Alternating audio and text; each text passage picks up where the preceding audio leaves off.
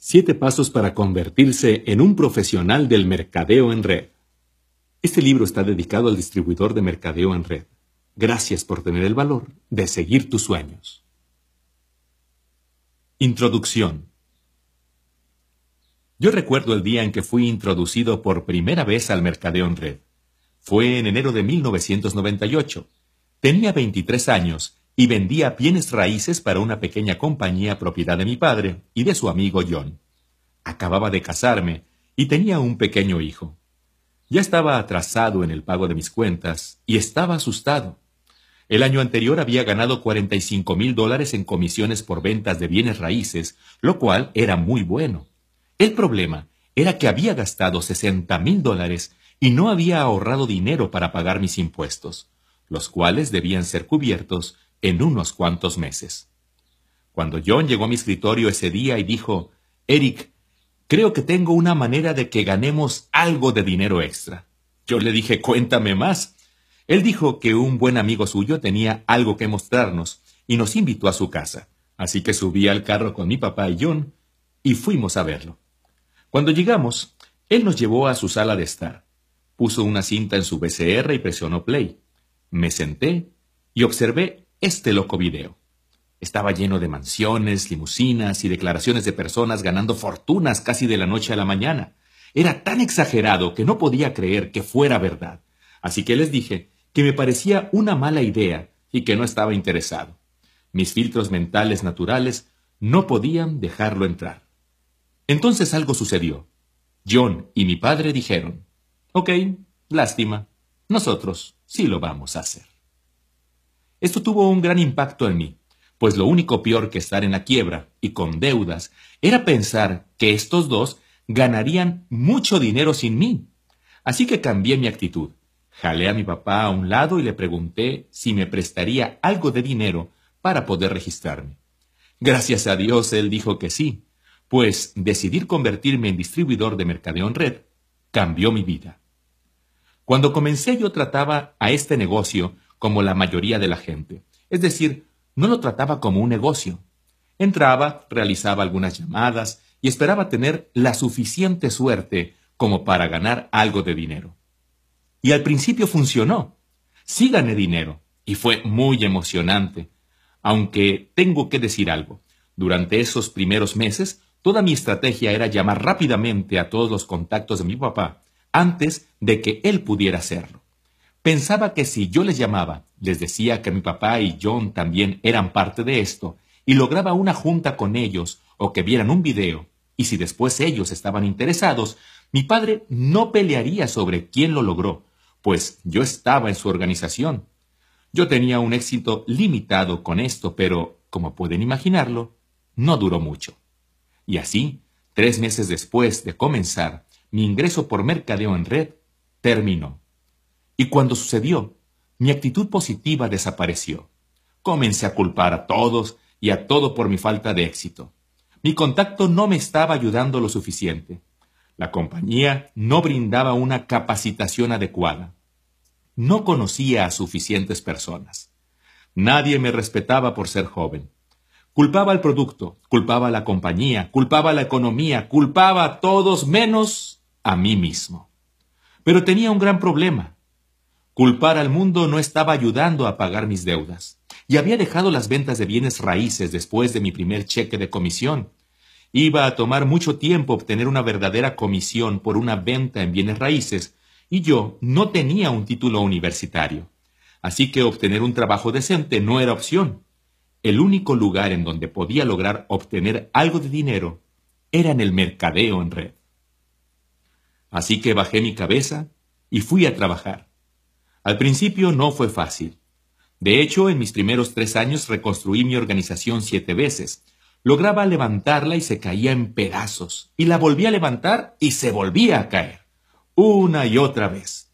Después de esos tres años estaba muy desanimado. Casi había perdido la esperanza. Entonces, algo sucedió que cambió mi vida. De hecho, fue una combinación de dos cosas. Era la noche anterior en la convención de la compañía, y yo estaba observando un noticiero en la televisión. Tenían un invitado que era un experto en un tema que no recuerdo bien, Lo que en ese momento pasó por mi mente fue, ¿cómo es que alguien se convierte en un experto en ese tema? Lo único en lo que pude pensar es que deben de haber decidido obtener experiencia, aprender todo lo que pudieran, leer cada libro, hablar con cada persona y aprenderlo así por completo para poder convertirse en un experto. Al siguiente día fui a la convención de la compañía y observé a una superestrella tras otra mientras caminaban por el escenario. Entonces fue como ser golpeado por un rayo. Por fin mi cerebro entendió que si en verdad así lo decidía, yo podía convertirme en un experto del mercadeo en red. Podía enfocarme en las habilidades, podía practicar hasta convertirme en un experto y nadie podía detenerme. Hasta ese momento yo siempre estaba buscando un enfoque. Yo esperaba tener suerte. Yo esperaba encontrar a esa superestrella que iba a cambiar todo. Y tenía miedo de perder mi oportunidad si eso no ocurría pronto. En un instante, todo cambió. Me di cuenta de que no tenía que preocuparme sobre tener suerte. La posición y el momento indicado eran algo bueno, pero no eran necesarios para tener éxito a largo plazo. No tenía que preocuparme por mi asesor, por conocer a la persona indicada o por nada más. Todo lo que tenía que hacer era convertirme en un experto. Así que decidí que ese día cambiaría mi enfoque y desarrollaría las habilidades para convertirme en un profesional del mercadeo en red. Ese fue el día que cambió mi vida. Desde entonces mi vida ha sido una aventura asombrosa. El mercadeo en red se convirtió en una carrera para mí. Tengo completa libertad sobre mi tiempo. He conocido a las personas más increíbles por todo el mundo. He podido tocar y ser tocado por las vidas de cientos de miles de personas. He viajado por todo el mundo. He contribuido a las causas que son importantes para mí. Y sobre todo, me he convertido en una mejor persona durante el proceso. Todo esto sucedió para mí. Y también puede suceder para ti. En este libro voy a darte los principios fundamentales que pueden guiarte a convertirte en un profesional del mercadeo en red. Me han sido muy útiles durante las últimas décadas y sé que a ti también te serán muy útiles. Bienvenido a una emocionante aventura. Capítulo 1. El mercadeo en red no es perfecto, solamente es mejor. ¿Te sientes inquieto? ¿Te sientes insatisfecho? ¿Sientes que debe haber una mejor manera de hacer las cosas en cuanto a tu trabajo y a la manera en que ganas la vida? Las buenas noticias. Sí hay una mejor manera, pero es diferente a lo que te enseñaron en la escuela. Déjame explicar. Cuando viajo y hablo por todo el mundo, me gusta jugar un juego con la participación de la audiencia. Le pido a la gente que me ayude a crear el mejor negocio posible y les pido que mencionen cosas específicas que les gustaría tener en ese negocio, así como las cosas que hay que evitar. Siempre obtengo una lista interesante. Si estuviéramos frente a frente, haría lo mismo contigo. Pero como no es así, resumamos lo que las personas de más de 30 países me han dicho, mientras creo lo que me gusta llamar la lista de la profesión perfecta. Las personas usualmente comienzan por nombrar lo que no quieren. Sin jefe, sin desplazarse al trabajo, sin reloj, sin empleados, sin política, sin compromisos, sin discriminación, sin requisitos educativos. Después, al ir las personas usando su imaginación en una manera más positiva, comienzan a visualizar las características positivas. Algo positivo, gran producto o servicio, ingresos ilimitados, ingreso residual, disfrutar de la gente con quien se trabaja, libertad de tiempo, algo significativo. El mercadeo en red no es perfecto, solamente es mejor. Crecimiento personal, muchos beneficios, internacional, contribuir a causas loables, bajo riesgo, bajos costos de inicio, resistente a la economía, beneficios fiscales, divertido. Ahora bien, tú podrías agregar algunos atributos, pero ¿no estás de acuerdo en que es un muy buen comienzo? Imagina poder disfrutar de una profesión con todos estos atributos. Todos los empleos que conozco pertenecen a una de cinco categorías. De cuello azul, de cuello blanco, ventas, dueño de un negocio tradicional o inversiones. Profesiones de cuello azul. Esta es la definición de cuello azul en Wikipedia. Un trabajador de cuello azul es un miembro de una clase trabajadora que realiza trabajos manuales. Mi definición es alguien que trabaja para arreglar algo, hacer algo, limpiar algo, construir algo o dar servicio a algo o a alguien. En mi vida he tenido muchas profesiones de cuello azul. Y para quienes han estado en esta línea de trabajo, existe cierta satisfacción por un trabajo bien hecho. Pero esta es la gran pregunta. ¿Puede un trabajador de cuello azul cumplir con la lista de la profesión perfecta? La respuesta obvia es no. Claro, puede cumplir con algunos de los atributos, puede tener un gran producto y bajos costos de inicio, o con algunos de los otros puntos en la lista. Pero si en verdad observas, el trabajador de cuello azul no puede llevarte a donde quieres estar. No te lleva a la profesión perfecta. Profesiones de cuello blanco. Esta es la definición de cuello blanco en Wikipedia. El término trabajador de cuello blanco se refiere a la persona que realiza trabajos profesionales, de administración o administrativos, en contraste con un trabajador de cuello azul, cuyo trabajo requiere de trabajos manuales. Usualmente el trabajo de cuello blanco se lleva a cabo en una oficina o cubículo. Mi definición es una persona que es empleada por alguien más para realizar actividades distintas a trabajos manuales o a ventas. Muchas personas escogen una profesión de cuello blanco, pues es una de las opciones disponibles más aceptadas por la sociedad. Ha sido establecida durante mucho tiempo como la opción segura y confiable. Recientemente, eso ha cambiado. El contrato implícito de que si eres leal hacia la compañía, la compañía será leal hacia ti, hace mucho que ha desaparecido. Yo también he sido un trabajador de cuello blanco. En mi experiencia, hay dos tipos de personas que realizan este tipo de trabajo. Triunfadores y escondidizos. Los triunfadores son las personas que quieren desempeñarse al nivel más alto posible. Son ambiciosos, motivados y enérgicos.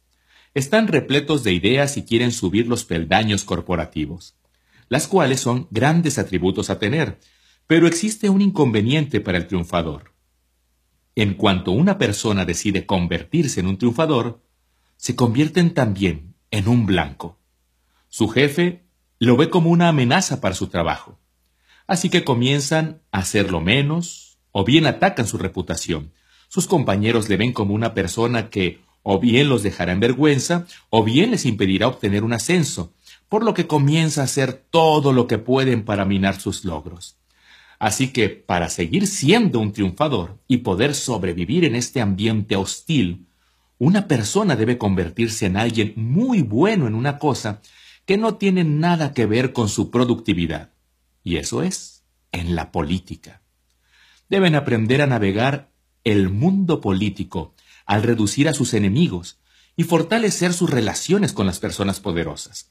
De hecho, algunas de las personas más exitosas en el mundo corporativo no son triunfadores, son políticos puros. Así que si decides trabajar en el mundo corporativo, tiene que ser como triunfador.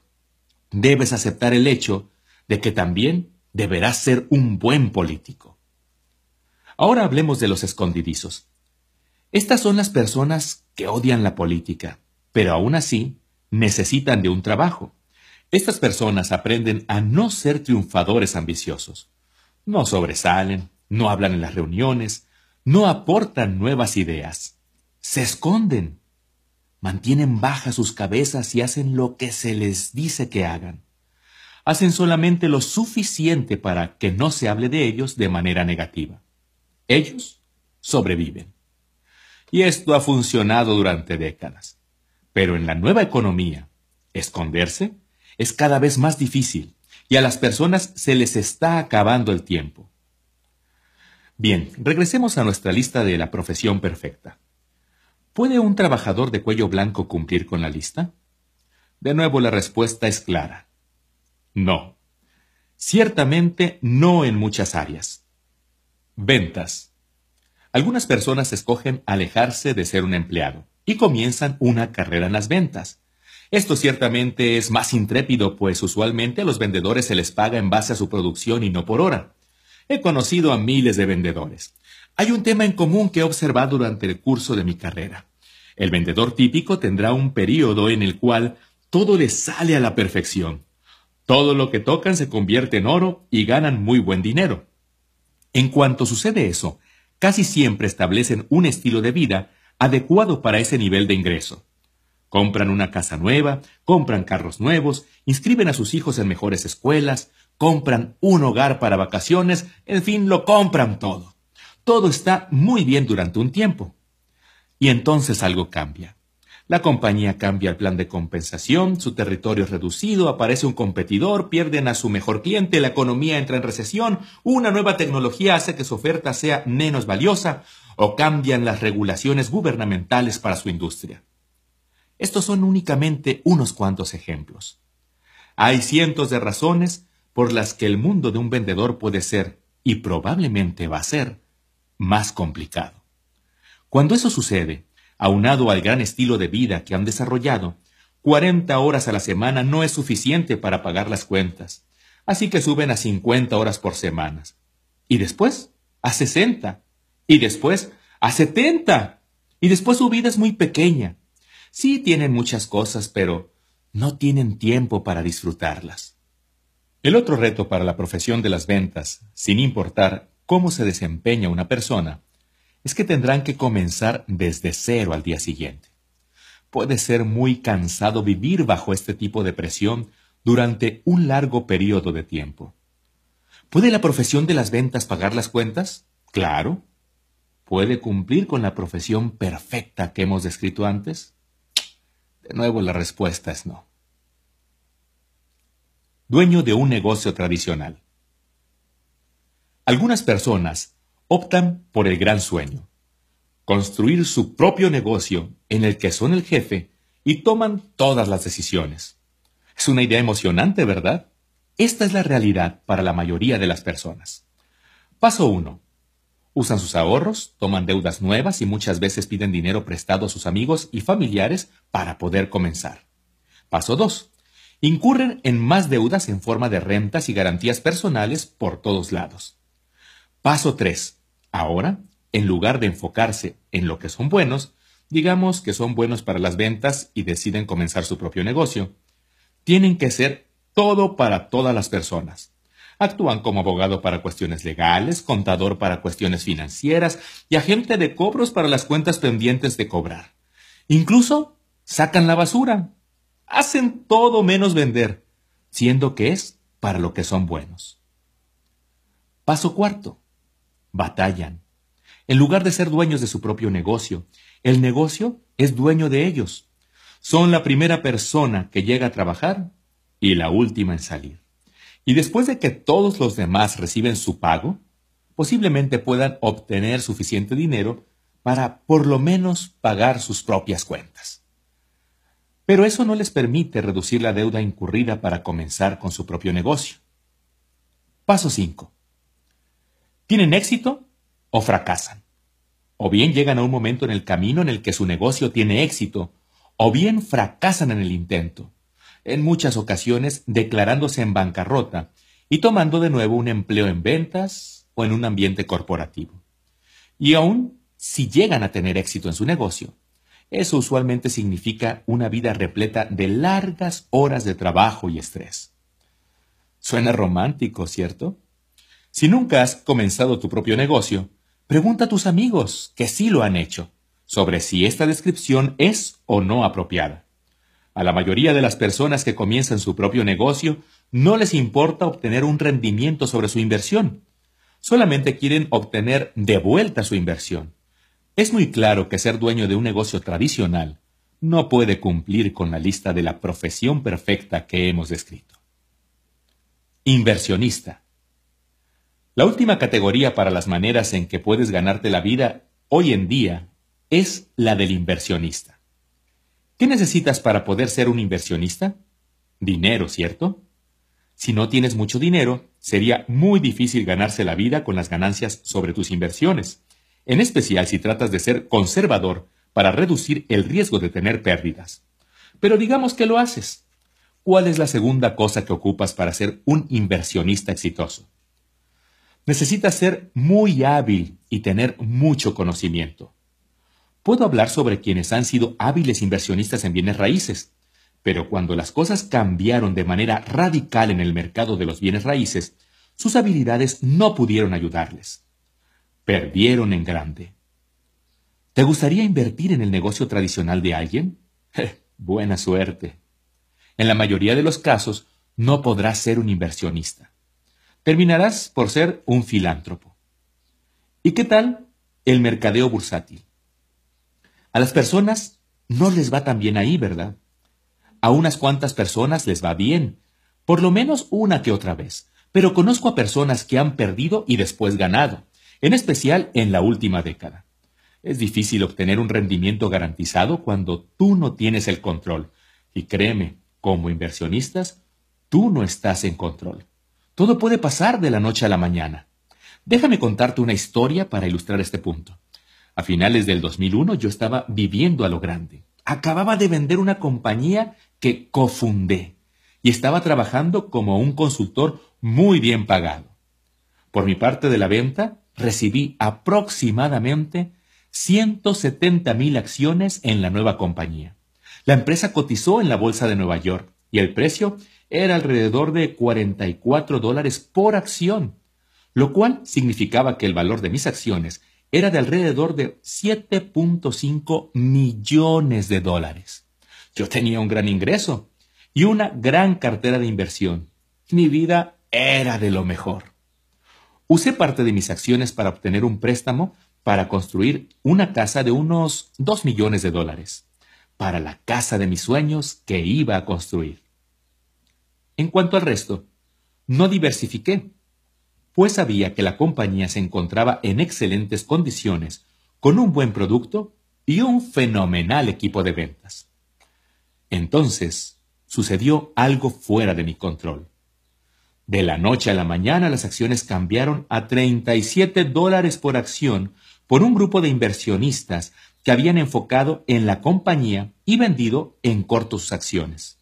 En sí, mientras más bajara el precio de las acciones, más dinero ganarían.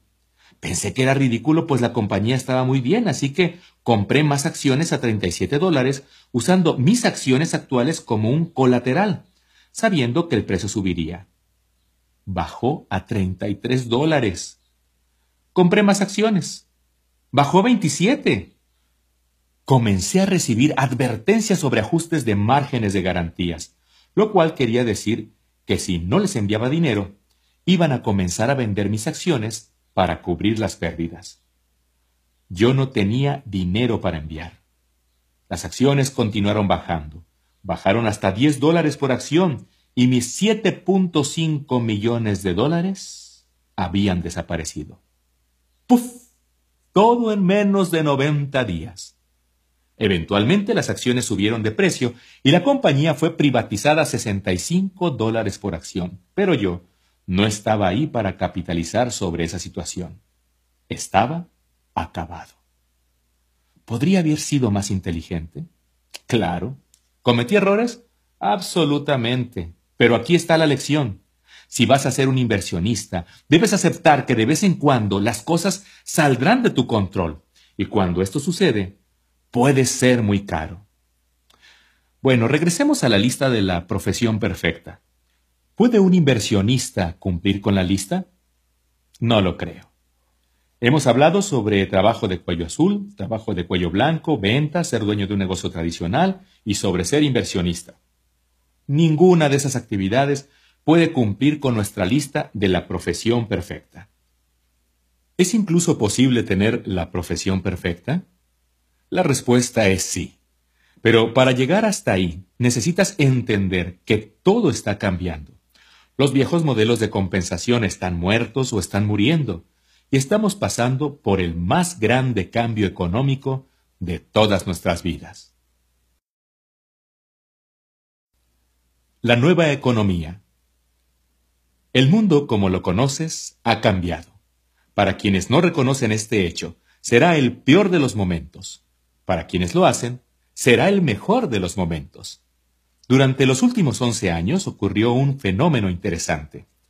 El ascenso de la corporación se convirtió en el estándar en la sociedad, el lugar seguro y respetado para que las personas existan en un lugar de trabajo fue el ser un empleado. Paso 1. Ve a una escuela para aprender cómo ser empleado. Paso 2. Encuentra una compañía que te contrate. Paso 3. Trabaja para esa compañía por 40 años. Paso 4. Jubílate. En las últimas décadas, la promesa de ser recompensado por parte de la compañía por tu lealtad y duro trabajo ha sido expuesta como un mito.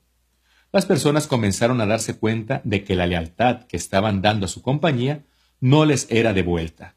Así que evolucionó un proceso diferente. Paso 1. Ve a una escuela para aprender cómo ser un empleado. Paso 2. Encuentra una compañía que te contrate. Paso 3. Cambia de compañía por varias razones políticas y económicas cada tres o cinco años durante el curso de tu carrera. Paso 4. Date cuenta de que no puedes jubilarte de manera confortable después de 40 años, así que continúas trabajando. Y ahora estamos pasando por el más grande cambio de todas nuestras vidas. Durante un siglo, las compañías les han pagado a sus empleados por hora, por semana o por año. Esto está cambiando a nivel global. El mundo se está moviendo hacia una economía en base al desempeño. Y ya está sucediendo. Aquí tienes lo que esto quiere decir. En el futuro, solamente te pagarán en base a tu desempeño. No te pagarán por tu tiempo. Las personas en la industria del servicio de la comida ya viven en este modelo. Obtienen un bajo pago por hora, por requisito de ley, y ganan su dinero en base a las propinas que se basan en su desempeño. Si puedes imaginar que el mismo modelo sea aplicado prácticamente en todos los empleos del mundo, te darás cuenta de que está en camino. A la persona que limpia los cuartos en un hotel no se le pagará por hora, se le pagará por cuarto. Para los trabajadores de oficina, aquí hay un ejemplo. Una persona tiene un salario anual de 60 mil dólares. Paso 1 la compañía reducirá su salario a unos 50 mil dólares, pues en el mercado de hoy hay personas que toman un trabajo por una cantidad menor. Paso 2. Reducirán su salario base a algo alrededor de los 20 mil dólares. Paso 3. Le dirán a esa persona que pueden obtener unos 30 mil dólares adicionales durante el año si cumplen con ciertas metas de desempeño de manera mensual. En otras palabras, si se cumple con las metas, se pueden obtener adicionalmente unos 2.500 dólares al mes. Ahora hay gran presión y a la compañía le encanta. Si no cumples con los objetivos de la estadística, pueden ahorrarse aún más dinero. Si cumples con los objetivos, adivina cuál es tu futuro. Van a aumentar los requisitos, a no ser que seas extremadamente especializado. Esto te pasará a ti. Si es que no ha pasado ya. Puedes apostarlo. Y eso pasará para cada profesión a nivel mundial. La evolución ha comenzado. ¿Por qué ha pasado esto? Primero, por ser un mejor modelo para la compañía.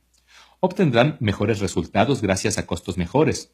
Segundo, la nueva economía necesita a menos personas, por lo que las compañías tienen a menos personas compitiendo por menos y menos empleos. Permíteme explicar la razón por la cual la nueva economía necesita de menos personas. El aumento exponencial de la tecnología ha cambiado todo. Durante los últimos 100 años, 90% de la población trabajaba en la agricultura.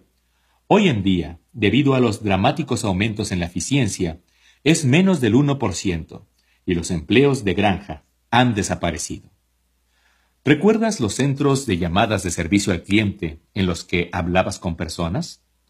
Hoy en día hablas con una máquina y esos empleos han desaparecido. ¿Recuerdas cuando las compañías tenían gran cantidad de vendedores?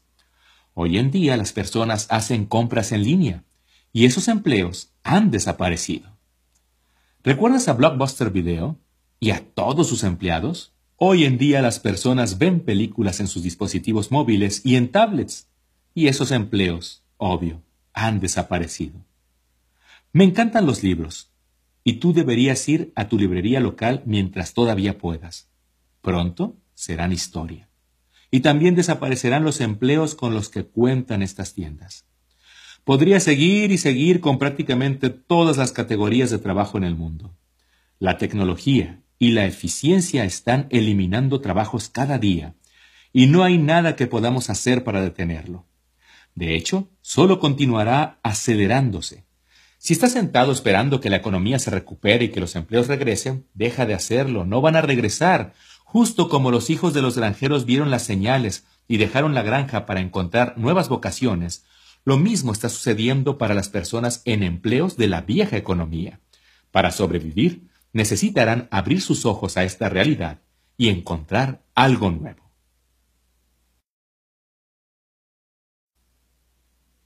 El mercadeo en red es mejor. La mejor manera que conozco, no solo para sobrevivir, sino para sobresalir en la nueva economía, es el mercadeo en red. Hay productos y servicios importantes hoy en día, en todo el mundo, que necesitan ser promocionados a las personas que los necesitan. Los consumidores todavía necesitan ser educados. Las compañías tienen opciones. Pueden entrar al cada vez más fragmentado mundo de la publicidad para poder hacer que se corra la voz. Pueden contratar a un grande y costoso equipo de ventas para vender sus productos o servicios, o pueden utilizar el mercadeo en red para contar su historia al mundo. Más y más compañías escogerán utilizar el mercadeo en red, pues encaja con la nueva economía. Pueden brindar todo el apoyo corporativo y pagar a todos los distribuidores simplemente en base a su desempeño al promover sus productos. Es extremadamente eficiente, pues en la nueva economía, la publicidad de boca en boca continúa siendo la mejor manera de promover un producto o servicio. La compañía puede usar el dinero que hubieran gastado en publicidad y promoción y pagar con este a sus distribuidores para hacer que se corra la voz. Lo que eso significa para ti como empresario es que puedes recibir todos los beneficios de ser dueño de un negocio tradicional, pero sin los riesgos típicos de ello. Y no habrá un tope para tu ingreso, pues las compañías de mercadeo en red quieren que ganes todo el dinero que puedas ganar. Si de todos modos te van a pagar en base a tu desempeño, ¿para qué establecer un tope? El detalle del mercadeo en red. Todo esto suena muy bien, y lo es, pero hay un detalle que la mayoría de las personas no menciona. Aquí lo tienes. Debes aceptar una pérdida temporal de tu estima social por las personas ignorantes. Esto quiere decir que durante un tiempo las personas que todavía viven e intentan funcionar en el sistema viejo pensarán menos de ti. No lo entenderán. Pensarán que estás loco por estar involucrado en el mercadeo en red. De hecho, la palabra aceptar no es completamente precisa. Necesitas hacer más que eso. Necesitas adoptar la pérdida temporal de tu estima social por las personas ignorantes. Tú estás viendo el futuro antes de que sea evidente para los demás. Tú eres inteligente. Tú eres la persona que está actuando para vivir una mejor vida. Hay una razón por la que las personas pensarán así de ti, y no es solo por estar atascados en el sistema viejo. Veamos si puedo hacerte entender de mejor manera todo esto, pues si decides que el mercadeo en red sea tu profesión, es importante que lo sepas. La mayoría de la gente o se ha unido a una compañía de mercadeo en red o conocen a alguien que lo ha hecho. Esto es lo que pasa por la mente de casi todas las personas que deciden involucrarse. Puedo pensar en cinco o seis personas que hacen esto. Mm, mi hermana sería genial para esto. A mi amigo le encantan este tipo de cosas. Conozco otra persona excelente para esto. Ok, voy a hacerlo. En otras palabras, no están uniéndose a la profesión, solamente están esperando tener suerte, lograr que unas cuantas personas se unan al proyecto para cubrir sus propios costos de inicio y se sientan a esperar que comience a llegar el dinero. La atracción de que se nos pague por el esfuerzo de alguien más es poderosa, pero usualmente es mal entendida. No han empezado un negocio verdadero, simplemente han comprado un glorificado boleto de lotería. Imagina un boleto de lotería con seis oportunidades de rascar y ganar. Esas oportunidades representan a cada una de las personas que la nueva persona piensa que seguramente se unirán. Se acercan a esas personas y tratan de que se unan. Por su falta de habilidad, la mayoría termina sin nada, justo como pasa con un boleto de lotería. Esto se convierte en tan solo otra oportunidad perdida, y como han actuado con ignorancia y sin habilidad alguna, posiblemente también han dañado algunas amistades. Así que rompen el boleto en lugar de tomar responsabilidad por no comenzar un negocio de verdad, y culpando al mercadeo en red, asegurándose de decírselo a todo el mundo. Mira, yo he estado ahí, lo he hecho, he hablado con todas las personas que conozco y el mercado en red no funciona. Ahórrate tu dinero. Eso es lo que te enfrentarás si escoges esto como tu profesión. La opinión de personas ignorantes que piensan que lo han hecho correctamente y que no funciona. Si eso va a ser demasiado para ti, entonces el mercadeo en red no es para ti. Pero sí puedes aceptarlo. El mundo es tuyo. La gente que lo acepta obtiene mucho dinero. Las compañías pagan cantidades ilimitadas a las personas que pueden ayudar a que los ciegos vean, a quienes educan a los ignorantes y a quienes pueden construir una comunidad de personas con pensamientos similares. A algunas personas les gusta decir, la percepción es realidad. En verdad, odio ese dicho. Todos los grandes líderes del mundo lo han ignorado por siglos. ¿Qué tal que Nelson Mandela hubiera dicho que la percepción es realidad? ¿Qué tal que Martin Luther King Jr. hubiera dicho que la percepción es realidad?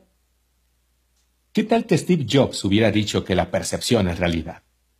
Los grandes líderes del mundo dijeron, la realidad es la realidad y voy a hacer todo lo que me sea posible para ayudar a que la gente lo entienda. La verdad es que el mercadeo en red no es perfecto, solamente es mejor. Y esa, esa es la realidad.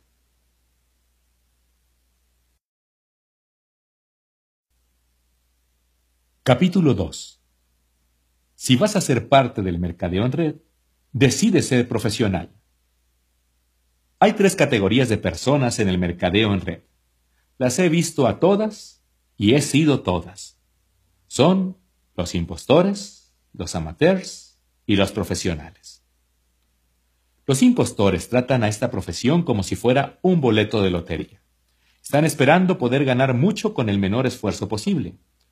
Cuando comencé yo era un impostor, esperando poder ganar gracias al trabajo de mi padre y su socio. Por suerte obtuve algunos resultados y eso me permitió seguir adelante, por lo menos a corto plazo. Pero pienso que estarás de acuerdo conmigo que permanecer como impostor es una mala idea. Dentro de 90 días había salido de esa categoría y entonces me convertí en amateur. Los amateurs se enfocan en cosas diferentes. Una de las cosas en que continué enfocándome como amateur fue en la suerte. En verdad esperaba tener suerte y firmar a un gran distribuidor que fuera a hacerme rico. Todos hemos escuchado las historias sobre una persona a quien le cambió la vida por un registro.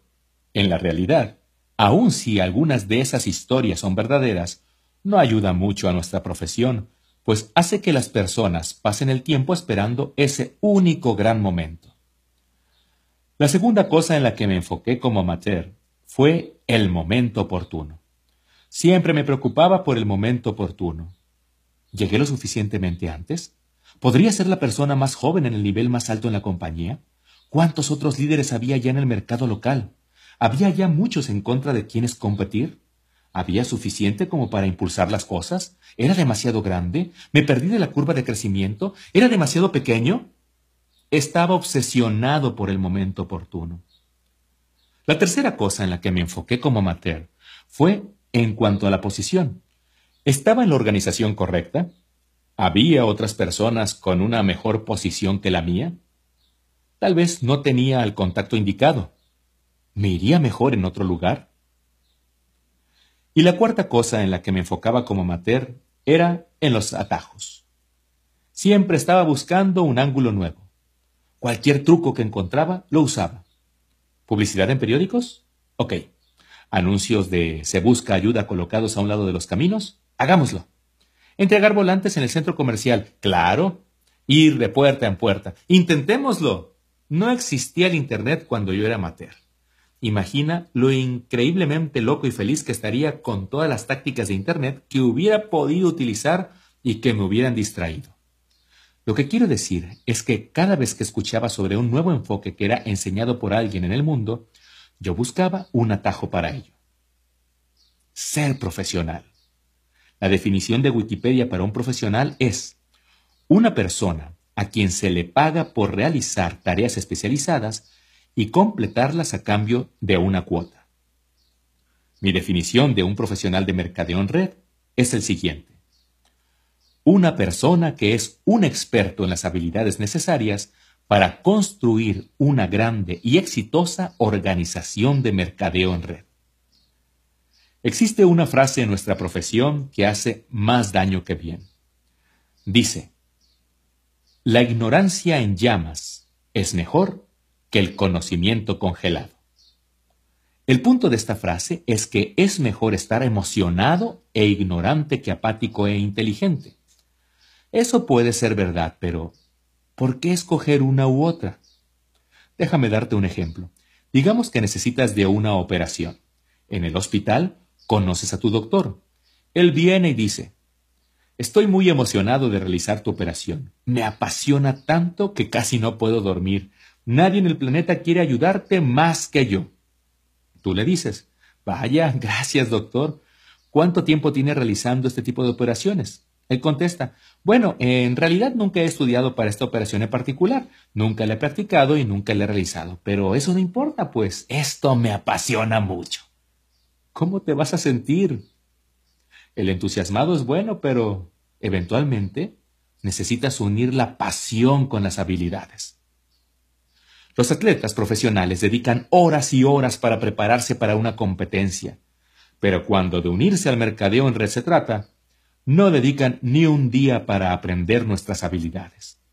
Los doctores dedican décadas de sus vidas con gastos muy altos para ser mejores médicos, pero cuando de unirse al mercadeo en red se trata, no dedican ni un mes a estudiar y practicar para ser un profesional. En su libro Outliers, la investigación de Malcolm mostró que toma aproximadamente 10.000 horas de práctica para llegar a un nivel experto en algo.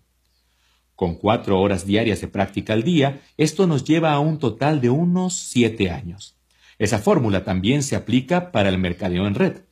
Tomará unos siete años ser de clase mundial. Las buenas noticias son que esta profesión es un poco más flexible y puedes ganar mucho dinero mientras te conviertes en un experto. El truco está en no quedarte satisfecho con ello. No dejes de aprender aun cuando estás ganando dinero. Ser profesional, todo cambió para mí. Dejé de enfocarme en la suerte, en el momento indicado, en la posición y los atajos. Incluso dejé de enfocarme en el dinero. Mi mundo cambió cuando comencé a enfocarme en las habilidades y que hice el compromiso de practicar, practicar y practicar hasta dominarlo. Te cuento otra cosa que sucedió cuando me decidí. De repente mi grupo comenzó a crecer. Fue como si las personas pudieran sentir mi cambio de enfoque y mi compromiso a la excelencia y quisieran ser parte de ello. Piensa sobre un momento en tu vida en el que estuviste cerca de una persona con un compromiso a la excelencia. Puede haber sido un maestro, un entrenador, un jefe o un amigo. ¿Cómo te hizo sentir? Te inspiró, ¿cierto? Te darás cuenta que inspirarás a otros cuando haces este importante cambio. Si vas a ser parte de esta gran profesión, decide hacerlo bien y trátala como una profesión. Si te decides, este negocio es genial. Si te mantienes como impostor o amateur, vas a ser un miserable. Ahora ya te has dado cuenta de que uso mucho la palabra profesión. Lo hago a propósito. El mercadeo en red es más que solo un proyecto. No es una industria, es una profesión. Si lo haces bien, es una gran carrera. Puede hacer que salgas de trabajar en un empleo que no te hace feliz para llegar a un estado de completa libertad. Esto es lo que digo todos los días a las personas.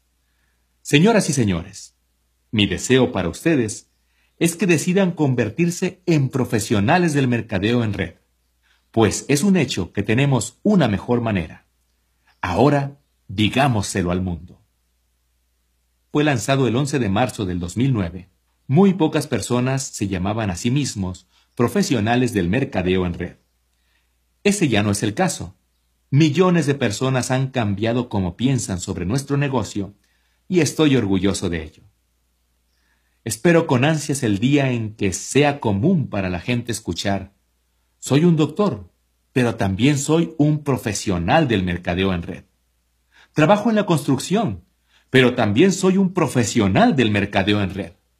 Soy un atleta, pero también soy un profesional del mercadeo en red.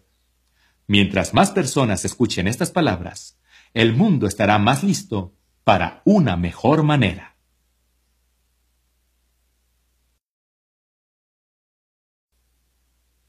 Capítulo 3 Como en cualquier profesión, necesitarás aprender algunas habilidades. Espero que ya te hayas convencido de que el mercadeo en red es una mejor manera. Espero también haber dejado en claro que si vas a ser parte de ello, es mejor convertirse en un profesional. El siguiente paso es reconocer que necesitas aprender algunas habilidades. Pero antes de revisar esas habilidades, déjame darte buenas noticias. A diferencia de la mayoría de las profesiones, no vas a necesitar de mucho dinero para tu educación.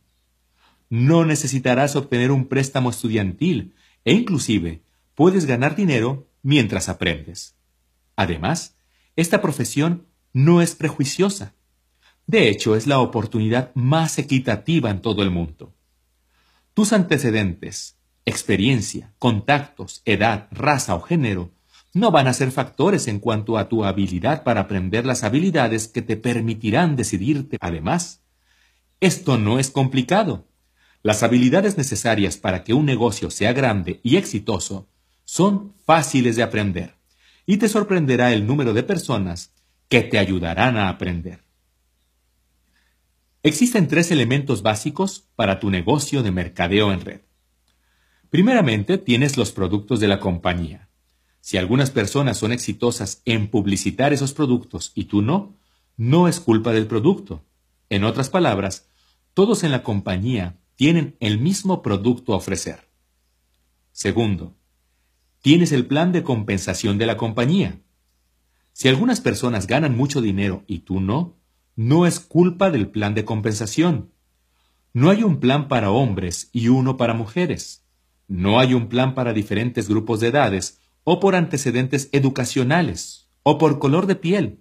El plan es igual para todos. El tercer elemento es el más importante, y ese eres tú. Tú eres la única variable. Todos tienen el mismo producto y plan de compensación, pero tú serás la diferencia entre el éxito y el fracaso. Eso significa que en este momento necesitas aceptar por completo la responsabilidad de tu negocio de mercadeo en red.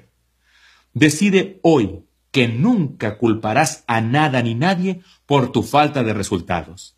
De hecho, en el mercadeo en red hay algo como una epidemia. A la gente le encanta culpar a sus contactos, es decir, a las personas arriba de ellos en la estructura, por todos sus problemas. Si mi contacto hiciera esto o aquello por mí, pues todo sería mejor. Si estás comprometido a construir una organización grande y exitosa, quiero aconsejarte que hagas algo importante. Quiero que le digas adiós a tu contacto. Llámales y diles algo como, quiero dar las gracias por esta oportunidad, lo aprecio. Tener un negocio propio es importante y agradezco que me introdujeras a la compañía en la que crees y en la que ahora yo creo. Pero desde ahora, cuando se trata de construir mi negocio, te utilizaré como un recurso y no como una excusa. Posiblemente te llame de vez en cuando. Si estás disponible, genial. Si no lo estás, eso también está bien. Voy a construir mi negocio y entiendo una cosa. Esto comienza y termina conmigo. Todo cambia cuando aceptas toda la responsabilidad por tu carrera en el mercadeo en red.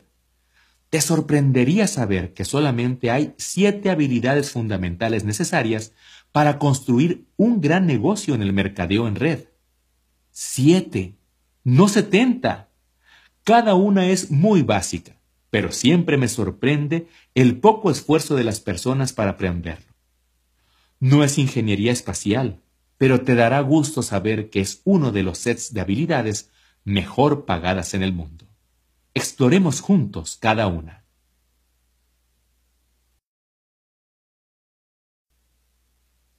Capítulo 4 Habilidad número 1. Encontrar prospectos. Cuando vemos a las personas en el mercadeo en red, una de las grandes preguntas es, ¿conozco a alguien? Creen que si conocen a alguien, pueden tener mucho éxito y que si no conocen a nadie, no tendrán ninguna oportunidad. Suena lógico, pero no es verdad. Como mencioné en el capítulo 2, hay tres tipos de personas en el mercadeo en red. Los impostores, los amateurs y los profesionales. Cuando se trata de encontrar prospectos, los impostores hacen una lista mental de tres, cuatro o cinco personas que esperan que se unan a su negocio. Y todo su futuro se basa en la respuesta de estas personas. Si tienen suerte de convencer a uno de ellos, pueden extender la vida de su carrera durante un corto tiempo. Pueden inclusive hacer otra lista mental de tres o cuatro personas. Eventualmente, o eso esperamos, decidirán convertirse en amateurs. Te sorprendería saber que aproximadamente el 80% de todas las personas que se unen al mercadeo en red se enfocan a construir un negocio como impostores. Esto es verdad. El primer acercamiento de 8 de cada 10 distribuidores en este negocio es con la mentalidad de un impostor. Hacen una pequeña lista mental y ven qué sucede. Tu trabajo es asegurarte de que no seas uno de ellos y que ayudes a tu equipo a evitar eso. Educa a las personas. Ayúdales a entender lo poderosa que puede ser esta oportunidad si la tratan con el debido respeto. Para los impostores, su única oportunidad real es la suerte. Y esa suerte debe llegar rápido o fracasarán. El segundo grupo son los amateurs. En lugar de hacer una pequeña lista mental, estas personas hacen una lista por escrito, lo cual es un paso en la dirección correcta. Digamos que hacen una lista con 100 prospectos. Se lanzan con mucho entusiasmo, pero sin mucha habilidad. Comienzan con ello y su lista empieza a disminuir. Al hacerse más y más pequeña, crece su nivel de ansiedad. Su más grande miedo es que se acaben las personas con quienes hablar. Sé que ese era mi más grande miedo. Cuando tenía poco más de 20 años de edad, mi lista no era nada para presumir. Como ya mencioné, Traté de utilizar los contactos de mis padres y no tardé mucho en que se me acabaran los nombres. Pronto todo mundo supo qué era lo que estaba haciendo y había dicho que sí o no. Era escalofriante. Sentía que si no encontraba grandes personas en mi lista, y si no lo hacía rápido, iba a fracasar en este negocio. Nunca se me ocurrió que encontrar a personas de calidad como prospectos era una habilidad. Hasta este punto, en mi nueva profesión yo siempre veía la lista como un boleto a la riqueza. Si tenías una buena lista, tendrías éxito. Si tenías una mala, o tenías suerte, o fracasabas. Cuando llegué a mi momento definitivo y me comprometí en convertirme en un profesional, comencé a estudiar a las personas que habían construido organizaciones grandes y exitosas.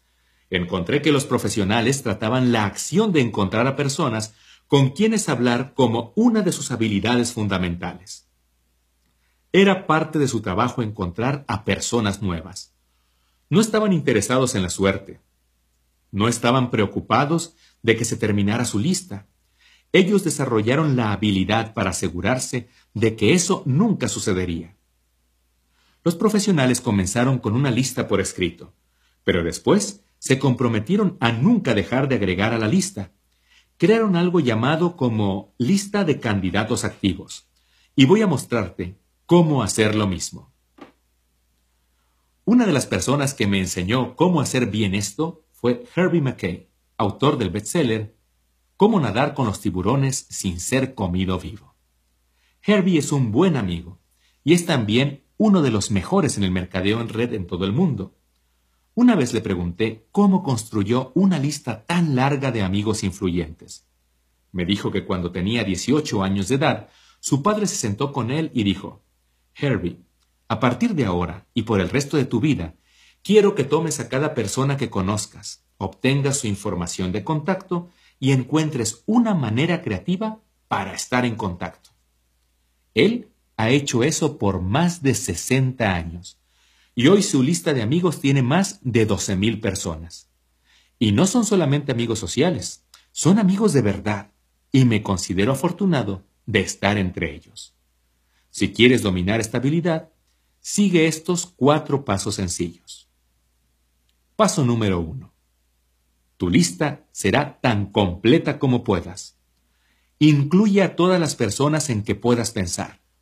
Todas. No importa si son o no un prospecto. Tu base de datos será uno de tus activos más importantes. Todos van a la lista. Si son negativos, los pones en tu lista. Si los odias, ponlos en tu lista. Si son tu mejor amigo, ponlos en tu lista. Si te han dicho, nunca te metas en el mercadeo en red, ponlos en tu lista. Si tienen 98 años de edad, ponlos en tu lista. Si tienen 18, también. Es importante hacerlo, pues al ir vaciando tu mente hacia el papel, dejarás espacio para contactos nuevos. Cuando anotas a tu sobrino, comenzarás a pensar en el círculo de personas alrededor de tu sobrino. Todas estas conexiones serán evidentes al ir trabajando en tu lista. Piensa en todo, en toda organización con la que has estado involucrado, en cada grupo del que has sido parte, en todo lo que has hecho. Si lo haces bien, serán cientos y cientos, o tal vez miles de personas. No es necesario que todas las personas en tu lista sean prospectos. Esa decisión es tuya. Pero es extremadamente importante que hagas el trabajo necesario para plasmar tu red en papel. Paso número 2. ¿Has escuchado sobre el concepto de que todos estamos a seis contactos de distancia de cualquier persona en el mundo? ¿Seis grados de separación? No sé si sea un mito o si es verdad, pero creo en el concepto. El paso 2 es ver tu lista y pensar en la gente que conocen. Es probable que conozcas a la mayoría. Piensa en los miembros de tu familia. ¿A quienes conocen? Agrégalos a tu lista. Piensa sobre tus amigos. ¿A quienes conocen? Agrégalos a tu lista. Piensa en todas las relaciones en tu vida. ¿A quienes conocen? Agrégalos a tu lista no te preocupes sobre lo que vas a hacer con esa lista. Hablaremos sobre eso después. Solamente continúa haciendo que crezca.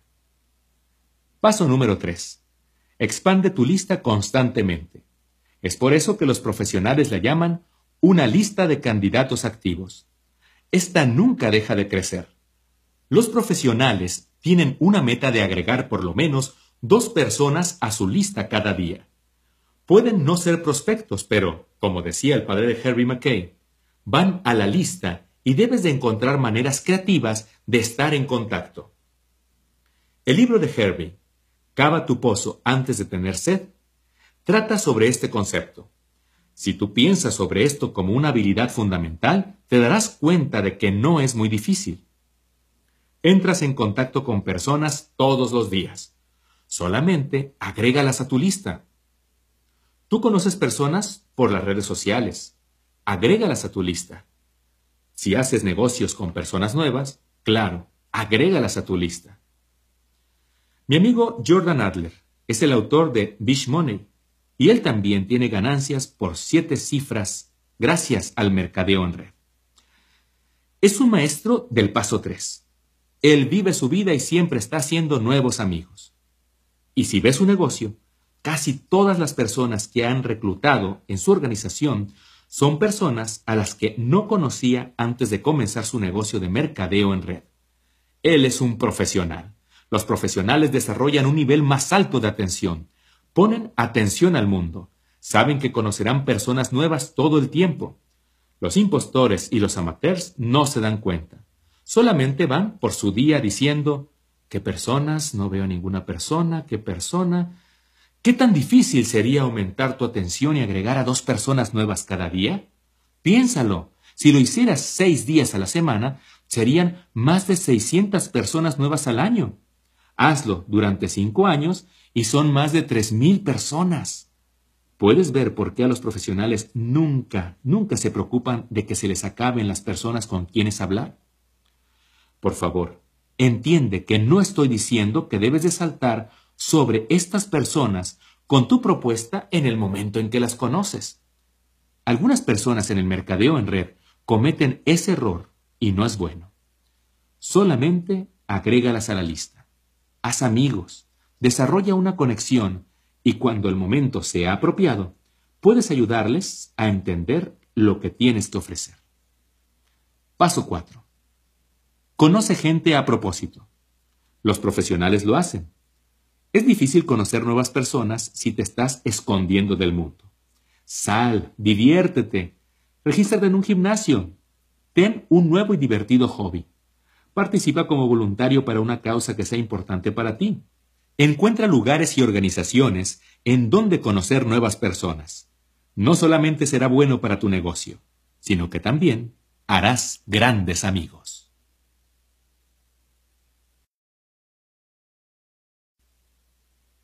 Capítulo 5 Habilidad número 2. Invitar a los prospectos a entender tu producto u oportunidad. Una vez que tienes identificados a tus prospectos, la siguiente habilidad es aprender a invitarlos adecuadamente a conocer más sobre tu producto u oportunidad. Esta es, por mucho, la habilidad más importante a desarrollar. Yo le llamo la habilidad de entrada para el mercadeo en red. Si no tienes éxito al tratar de que las personas vean lo que ofreces, entonces podemos adivinar cómo será tu futuro en el mercadeo multinivel. La mayoría de las personas piensan que deben comenzar con una gran reputación y tener mucha influencia sobre los demás para que revisen lo que ofreces. Eso no es verdad. Cuando comencé en 1988 yo no tenía ni reputación ni influencia. Apenas terminé la preparatoria. Asistí entonces durante un semestre al colegio comunitario antes de darme de baja y tuve un total de 18 trabajos. Todos antes de cumplir los 23 años de edad. ¿Piensas acaso que tenía el respeto de mi comunidad? No tenía nada. Y al ser una persona que ganaba entre 5 y 10 dólares por hora, pues todos mis amigos estaban en la misma situación y no podían ayudarme. La mayoría de ellos todavía vivían con sus padres. Pero yo estaba desesperado. Al principio complementé con números lo que me faltaba en cuanto a mi habilidad. Yo llamé a todos los que conocía y les presenté mi propuesta. Algunos se registraron. La mayoría no. Coloqué anuncios en el periódico local, presenté mi propuesta a todos los que respondieron al anuncio. Con toda esa actividad, algunos se registraron, la mayoría no. Lo intenté todo. Era como un cazador que buscaba un elefante. Iba por todos lados con un arma, con una oportunidad en mi mano, y disparaba a todo lo que se movía. No me importaban las relaciones. Todo lo que me importaba era obtener un nuevo recluta. Mi actitud era, algunos sí, algunos no. ¿Qué importa? El que sigue. Pero al ser un cazador, todos a mi alrededor se sentían como la presa. Y comenzaron a evitarme. Y eso no fue divertido. Aún peor fue que las personas que sí se unieron a mi negocio trataron de hacer lo mismo. Fracasaron y renunciaron. Después de tres o cuatro años de frustración, llegué a mi momento decisivo y comencé a estudiar a las personas exitosas del mercadeo multinivel para ver qué hacían. Lo que encontré me sorprendió. No eran cazadores, eran como granjeros. Construían relaciones, construían amistades. Aprendían cómo ganarse la confianza de las personas que conocían y eran muy hábiles al transmitir lo que creían de sus productos y oportunidades. Su meta no era reclutar de inmediato a sus prospectos. Su objetivo inicial era educar a sus prospectos en lo que tenían que ofrecer y después dejar que esos prospectos decidan si era algo que querían hacer. Esto fue un gran cambio de estrategia para mí y comencé a ver las cosas de manera diferente. Me coloqué en los zapatos de los prospectos y pensé sobre lo que sería atractivo para mí y lo que me pondría a la defensiva. Me di cuenta de cómo los profesionales obtenían grandes resultados. En lugar de actuar como tiburones, eran como entrenadores o consultores. Construían relaciones y después ofrecían soluciones por sentido común para los problemas de las personas. ¿A quién no le gustaría eso? La otra cosa de la que me di cuenta con los profesionales es que no daban una propuesta sobre su producto u oportunidad. En lugar de eso, cuando el momento era apropiado, invitaban a las personas a hacer una de dos cosas, en base a la situación individual del prospecto. La primera cosa que hacían era invitar a las personas para que asistieran a algún tipo de evento, tal como reuniones uno a uno o dos a uno con otro miembro de su equipo. Una conversación telefónica entre tres personas, una pequeña presentación grupal en su hogar, un seminario en línea, una reunión en un hotel local o algún evento o convención de la compañía. Los profesionales entienden que la interacción personal es un componente clave cuando se busca generar confianza y transferir lo que se cree, para así intentar conectar con las personas lo más que sea posible. La segunda cosa que hacían era invitar a las personas a reseñar algún tipo de herramienta. Soy un gran creyente en usar herramientas para ayudar a educar al prospecto. Las herramientas tienen muchas formas. Son CDs, DVDs, revistas, folletos, sitios web y presentaciones en línea. Con algunas compañías puedes dejar incluso que las personas prueben el producto y tratar eso como una herramienta. No hay duda de que la tecnología evoluciona constantemente y nos ofrece así más y más maneras convenientes para ayudar a educar a los prospectos. Pero tengo que agregar mi opinión personal en base a mi experiencia. Mientras que la tecnología nos permite llevar información de calidad a las personas de manera rápida, no hay nada como una herramienta física. En un mundo de bits y bytes, en el mundo del mercadeo en red, en donde es importante generar confianza, una herramienta física lo hace real. De los dos métodos usados para ayudar a educar a los prospectos, los eventos son los más efectivos. Hay muchas razones. Existe una interacción física al reunirse con las personas, y eso ayuda a generar confianza. Hay un elemento importante de prueba social. Es valioso para el prospecto poder ver que hay otras personas involucradas activamente y saber cómo son esas personas. Hay educación sobre el producto y sobre la oportunidad financiera. Ven en persona el tipo de apoyo y se dan cuenta de que no tendrán que hacer todo por sí mismas. En la mayoría de los casos, hay emoción y urgencia en estos eventos, y pueden escuchar las historias de cómo le va a otras personas. Esos son algunos de los beneficios. La única desventaja de los eventos es que puede ser difícil agendar y confirmar a las personas, en especial para una persona nueva. Si no tienes la habilidad necesaria, es muy común invitar a 20 personas y que solamente una o dos lleguen. Eso puede ser muy desalentador. Para construir una organización grande y en crecimiento, he encontrado que una herramienta es un mejor primer paso. Recuerda, tu meta es la educación y el entendimiento. Queremos que las personas sepan lo que tenemos y que entiendan cómo beneficia sus vidas. Una herramienta es una gran manera para que la gente se eduque y ojalá se emocione, aún con sus vidas tan ocupadas. Tal vez no tengan tiempo de manejar de un lado de la ciudad al otro para poder conocerte, pero pueden escuchar un CD en su carro, observar un DVD, leer una revista o bien observar una presentación en línea. Si observaras mi carrera verías que, para mí, las herramientas lo cambiaron todo. En 1990, mi compañía lanzó un video que era dinámico y emocionante. Aunque era muy caro a 15 dólares, cada uno en ese entonces valía la pena, pues cuando aprendías a invitar a las personas a observar el video, los resultados eran considerables. Todos en la compañía se enfocaron en un método de operación diaria centrado en invitar a las personas a ver nuestro video. No permitíamos distracciones. Toda nuestra cultura iba alrededor de esta estrategia y nuestro crecimiento subió hasta el cielo. Los eventos eran importantes pero estaban después de lograr que una persona viera el video.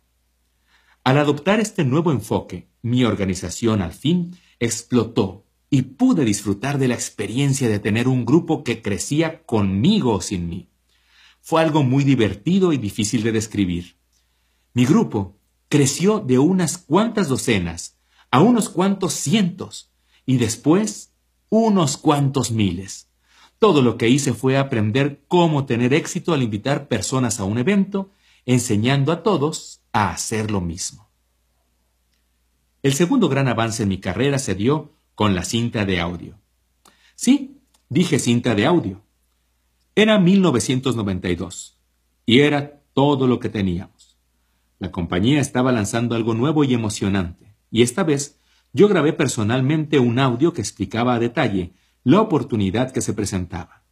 Vendíamos cada una por 50 centavos de dólar, lo cual cubría nuestros costos, y en menos de un año esa pequeña cinta de audio vendió más de un millón de copias.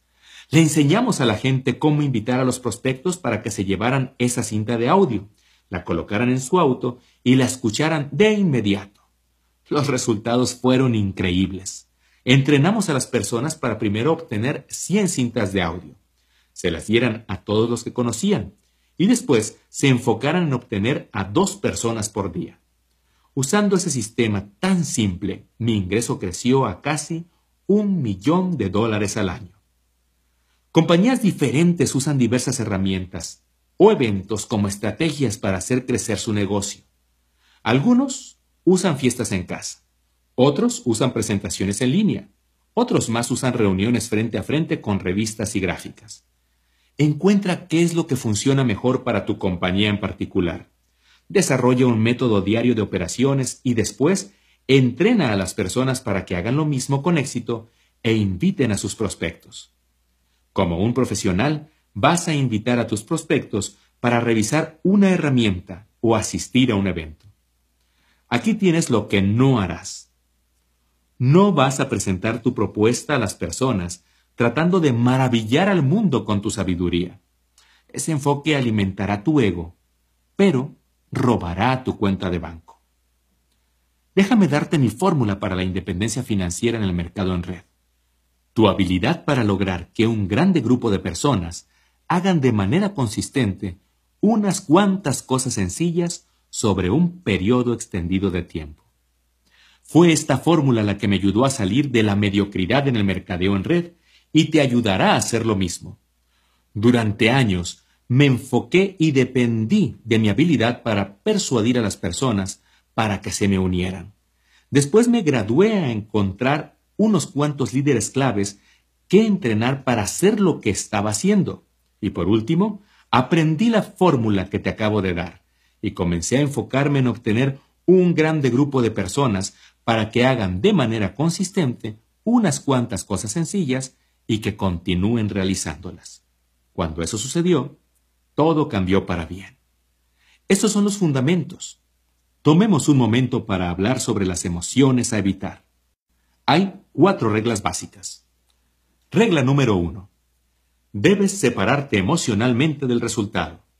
Esto es extremadamente importante. Recuerda, nuestro objetivo inicial es la educación y el entendimiento.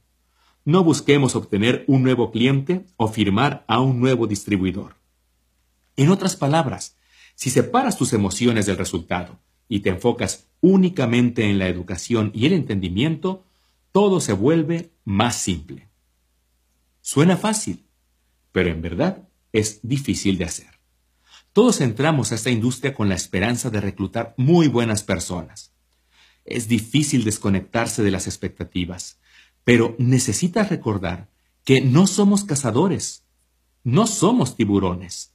Nuestro trabajo es educar a las personas y ayudarles a entender lo que tenemos que ofrecer. Actuamos como consultores que ofrecen sugerencias sobre cómo las personas pueden vivir una mejor vida. Si te enfocas en obtener un nuevo cliente o distribuidor, te decepcionarás constantemente y verás que tus prospectos se alejan de ti. Si te enfocas en la educación y el entendimiento, te divertirás y tus prospectos disfrutarán de la experiencia. Regla número 2. Sé tú mismo. Muchas personas se convierten en alguien más cuando comienzan a invitar. Esto hace que todos estén incómodos. Sé tú mismo, enfócate en ser lo mejor. Regla número 3. Trae algo de pasión. El entusiasmo es contagioso. Está bien emocionarse un poco. Enfócate. Escucha algo de música que te inspire. Sonríe cuando hablas por teléfono.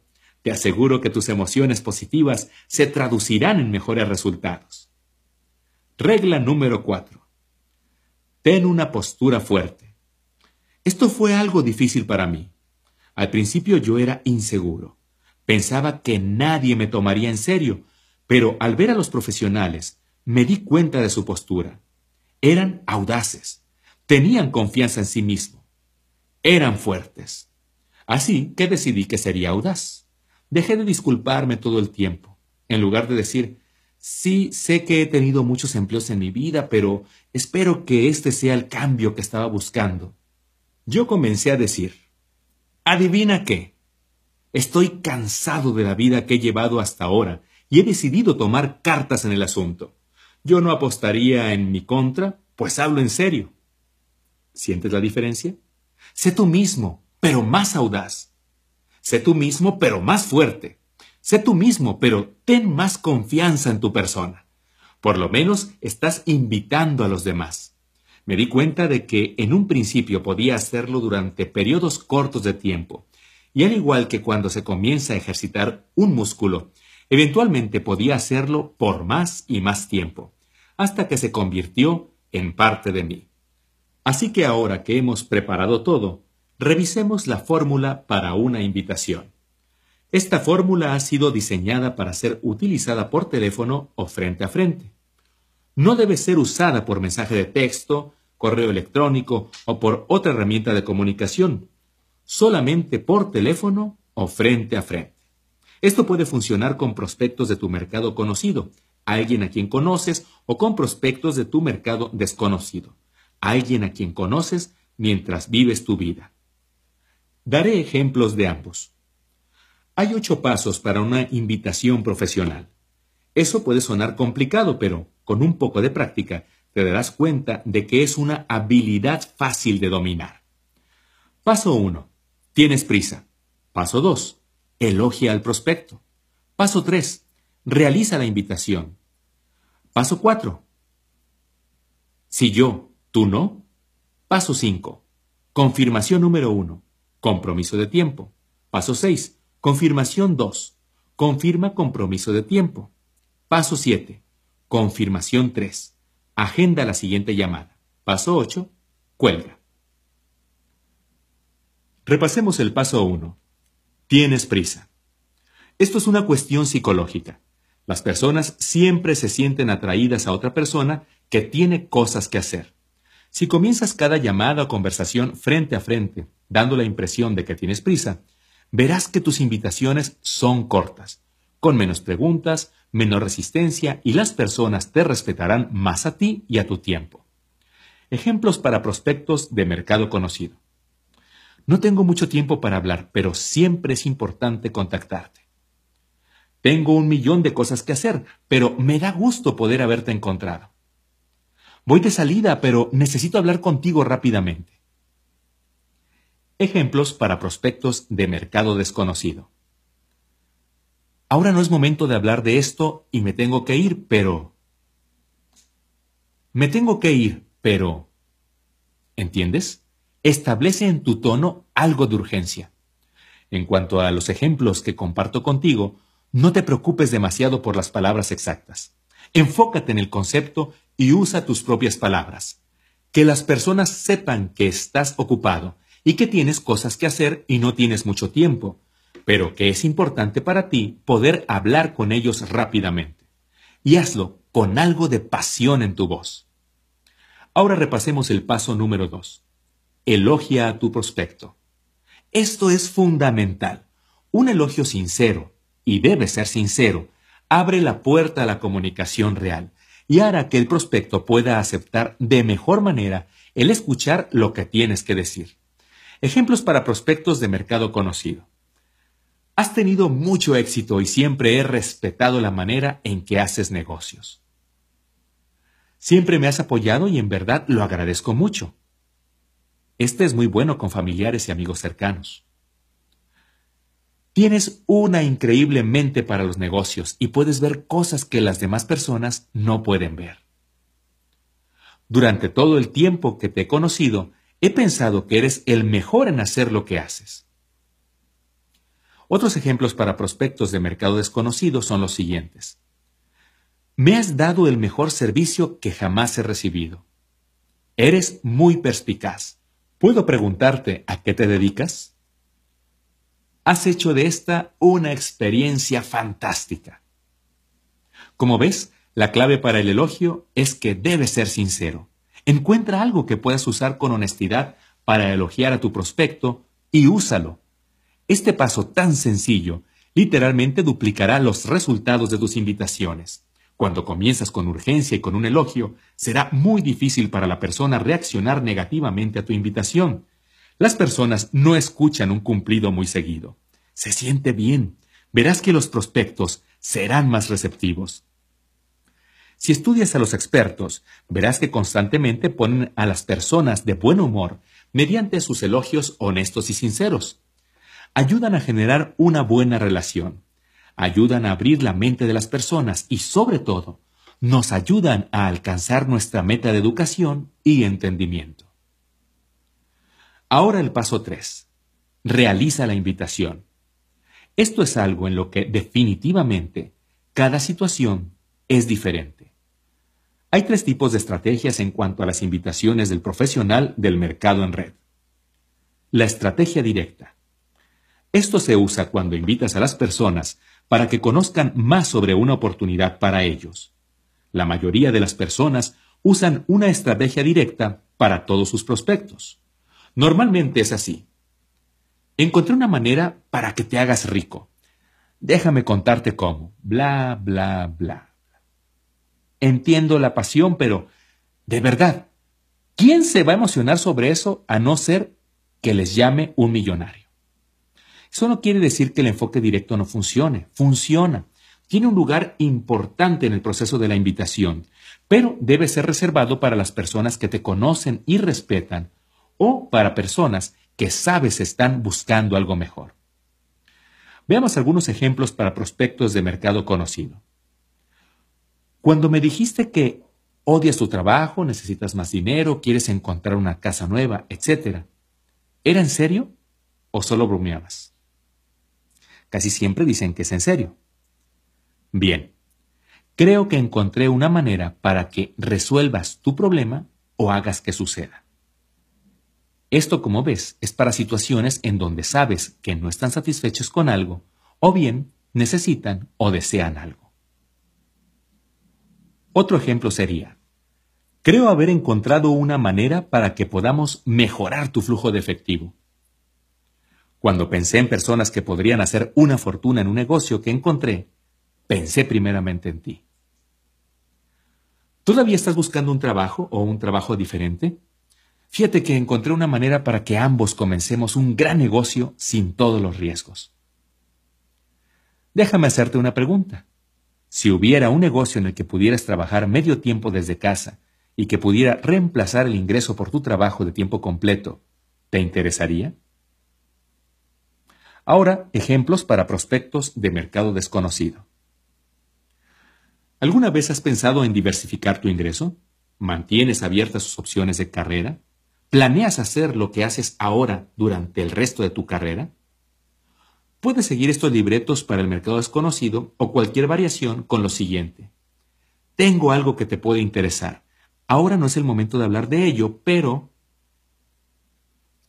Siguiente aspecto la estrategia indirecta.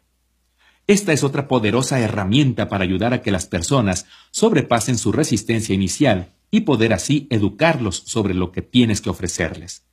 La estrategia indirecta es sobre pedir la ayuda, consejo u opinión de un prospecto. Yo usaba mucho esta estrategia y me era muy útil cuando recién comencé. Debido a mi falta de credibilidad a los 23 años, no podía tener éxito con la estrategia directa, Así que aprendí a buscar ser más tranquilo mientras hacía crecer el ego del prospecto.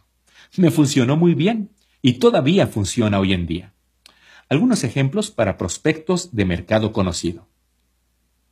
Acabo de comenzar un nuevo negocio y en verdad estoy nervioso. Antes de comenzar necesito practicar con alguien amigable. ¿Te importaría si practico contigo? Este es genial para los familiares o amigos cercanos. Ahora veamos otro. Encontré un negocio que en verdad me emociona, pero ¿qué sé yo? Tú tienes tanta experiencia. ¿Podrías verlo por mí y me dices si estoy tomando la decisión correcta? Un amigo me dijo que lo mejor que podía hacer al iniciar un negocio era que las personas a quienes respeto le dieran un vistazo y me ofrecieran sus consejos. ¿Podrías hacer esto por mí?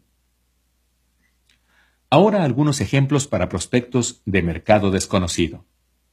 Cuando conoces a alguien de otra ciudad, estado o país, y si la compañía hace negocios con esa región, puedes decir, Fíjate que mi compañía se está expandiendo. ¿Me harías el favor de revisar algo y decirme si te parece que podría funcionar para la región en la que vives? Cuando conoces a alguien que podría darte una gran opinión sobre tu producto, puedes decir, He comenzado un negocio con un producto que pienso tiene mucho sentido, pero me gustaría oír tu opinión. ¿Podrías darle un vistazo y darme tu opinión?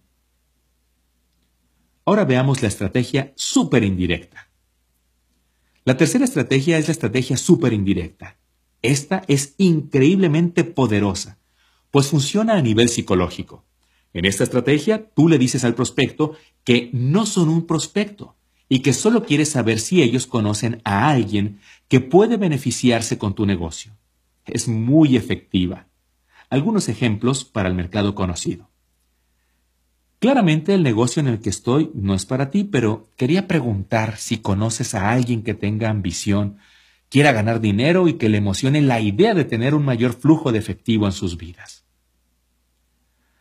¿A quién conoces que pudiera estar buscando un negocio fuerte en el que pudieran participar desde casa? ¿A quién conoces que tenga problemas con su negocio y que esté buscando una manera de diversificar su ingreso? Fíjate que trabajo con una compañía que se está expandiendo en tu área y busco personas perspicaces que quieran algo de dinero extra. ¿Conoces a alguien que pueda cumplir con esta descripción? Como ves, en la mayoría de los casos, van a preguntarte por más información antes de darte algún nombre. Detrás de cada solicitud habrá curiosidad e intriga, pensando que esto podría ser para ellos, pero no lo van a admitir todavía. Cuando te preguntan por más información, puedes responder con esto. Eso tiene sentido. Quieres saber más antes de referir a alguno de tus contactos. Entonces, puedes pasar al paso 4. Pero antes, ¿qué te parece si vemos algún ejemplo para prospectos de mercado desconocido? El mercado desconocido es exactamente igual al conocido cuando se trata de estrategia súper indirecta. Solamente usa el libreto para el mercado conocido o cualquier variación con la que te sientas a gusto. Ahora el paso 4. Si yo, tú no. Esta pregunta ha sido mi arma secreta durante muchos años. Es la frase más poderosa que he encontrado y ayuda a construir un grande y exitoso negocio de mercadeo en red. Si yo te diera un DVD, ¿tú lo verías? Si yo te diera un CD, ¿tú lo escucharías? Si yo te diera un folleto, revista o algún otro material impreso, ¿tú lo leerías?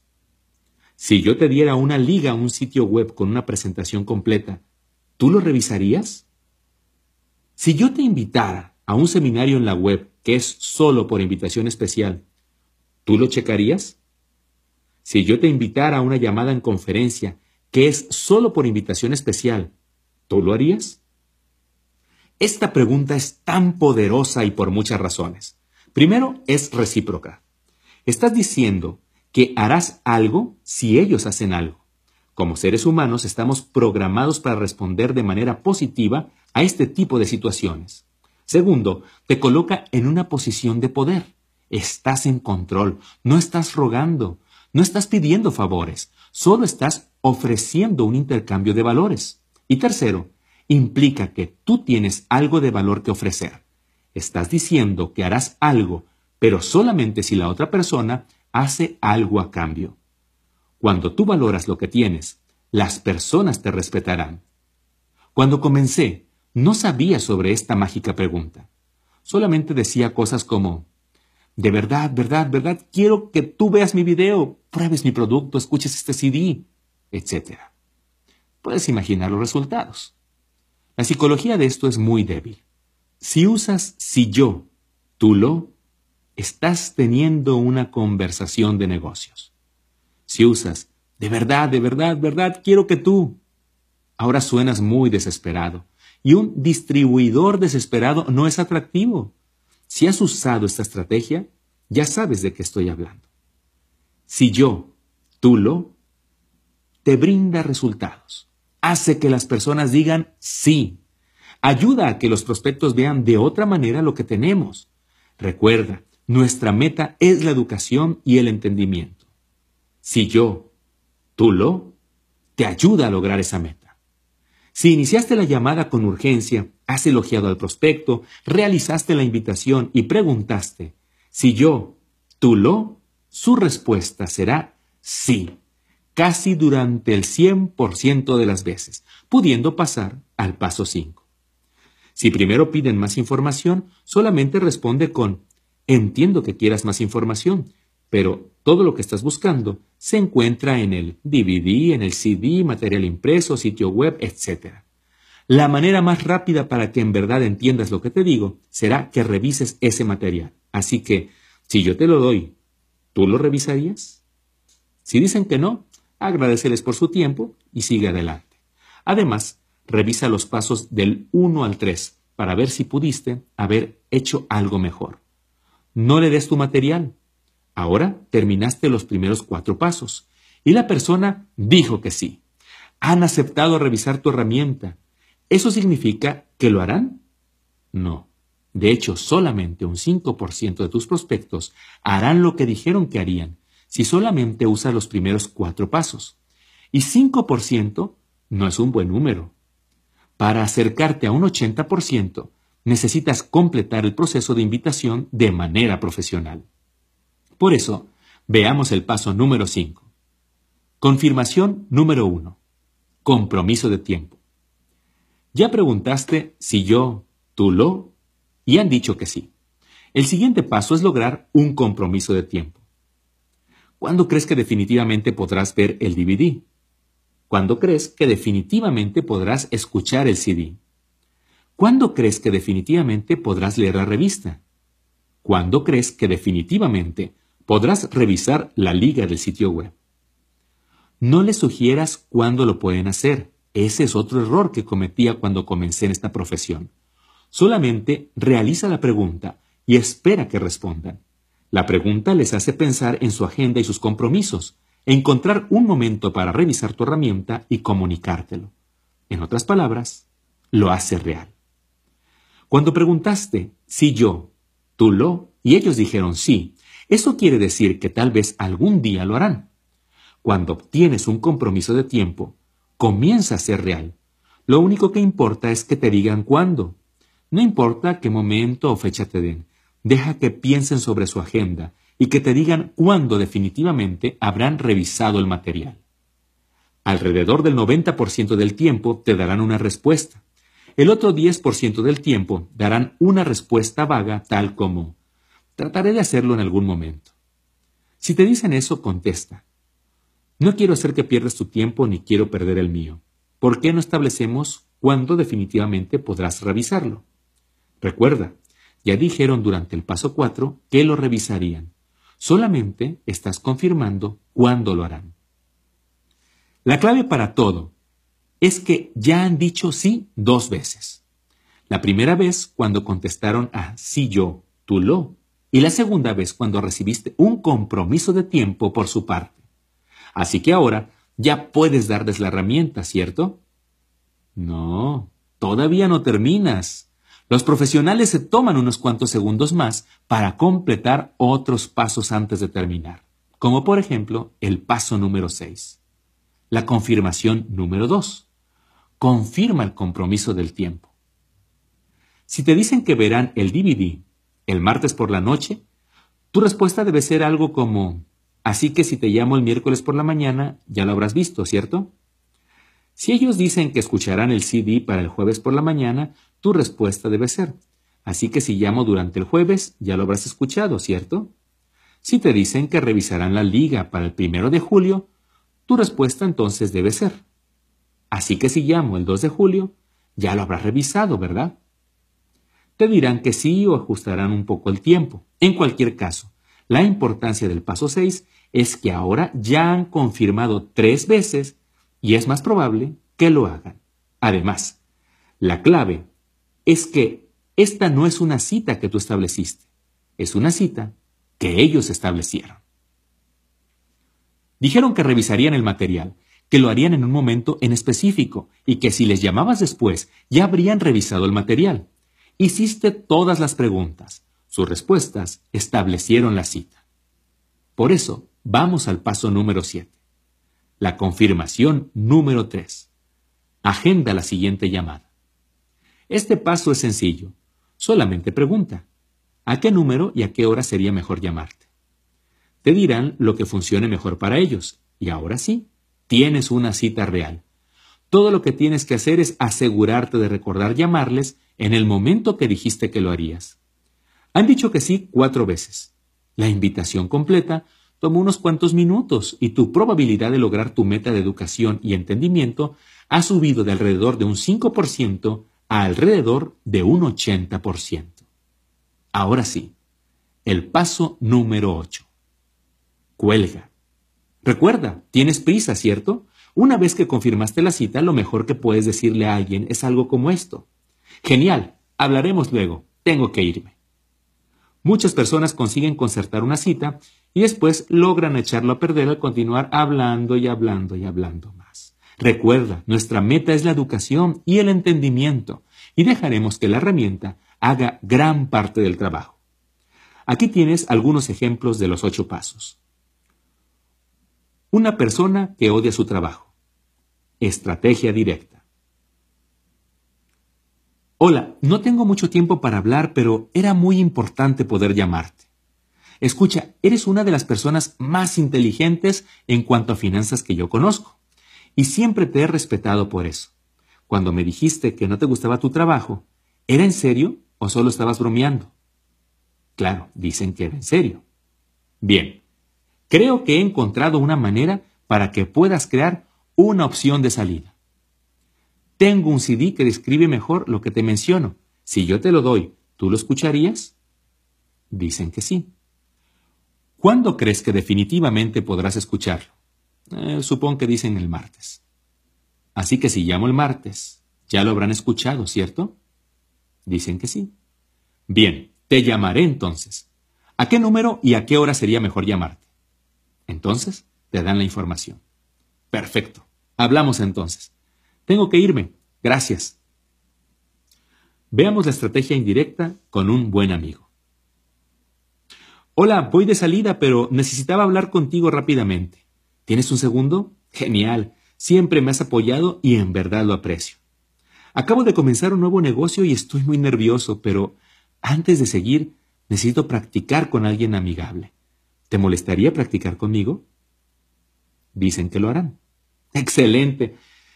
Si yo te diera un DVD que presenta toda la información de manera profesional, ¿tú lo verías? Dicen que sí. Dura unos 15 minutos aproximadamente. ¿Cuándo crees que definitivamente podrías verlo? Mm, dicen que el jueves. Así que si llamo el viernes por la mañana, ya lo habrás revisado, ¿cierto? Excelente. ¿A qué número y a qué hora sería mejor llamarte? Te dan la información. Perfecto. Hablamos entonces. Tengo que irme. Muchas gracias. Veamos la estrategia súper indirecta con una persona muy exitosa. Sé que estás muy ocupado y yo también tengo un millón de cosas que hacer, pero me da gusto haberte encontrado. Eres alguien muy exitoso y siempre te he respetado por la manera en que haces tus negocios. Recientemente comencé algo nuevo y estoy buscando personas perspicaces. Es claro que esto no es para ti, pero quería preguntarte si conocías a alguien ambicioso, alguien que le guste el dinero y quien le emocione la idea de agregar un significativo flujo de dinero adicional a sus vidas. Dicen que conocen algunas personas. Entiendo que quieres saber más sobre esto antes de recomendar a algunas personas. Tengo un CD que explica exactamente lo que estoy haciendo y qué tipo de personas estoy buscando. Es corto. Si yo te lo envío, ¿tú lo revisarías? Dice que lo haría. Gracias. ¿Cuándo crees que definitivamente podrías verlo? Tal vez dice que el próximo lunes. Bien, si llamo el martes, ya lo habrás revisado, ¿cierto? Bien, te llamo entonces. ¿A qué número y a qué hora sería mejor llamarte? Te dan la información. Genial. Gracias de nuevo. En verdad, aprecio mucho tu ayuda. Hablamos el martes. Hasta luego. Ejemplo de estrategia directa con un prospecto del mercado desconocido que ha hecho un buen trabajo en venderte algo. Ahora no es el momento de hablar sobre esto y me tengo que ir, pero eres muy perspicaz y yo estoy buscando a personas así. ¿Planeas continuar haciendo lo que haces por el resto de tu carrera? Dicen que no. Bien, tengo algo que puede interesarte. Ahora no es cuando deberíamos de hablar de esto, pero tengo un DVD que explica todo a gran detalle. Si yo te lo doy, ¿tú lo verías? Dicen que sí. ¿Cuándo crees que definitivamente podrías verlo? Mm, dicen que domingo. Bien, si llamo el lunes, ya lo habrás revisado, ¿cierto? Dicen que sí. Ok, te llamo entonces. ¿A qué número y a qué hora sería mejor llamarte? Te dan la información. Bien, aquí tienes. Gracias por el excelente servicio y hablaré contigo muy pronto. ¿Sientes cómo esto funciona? Es obvio que existen muchas posibles variaciones para diferentes tipos de prospectos, pero espero que estos ejemplos te ayuden a entender cómo todo se une. En cuanto a los libretos, es mejor si presentas los conceptos básicos y no te enfocas demasiado en el libreto exacto.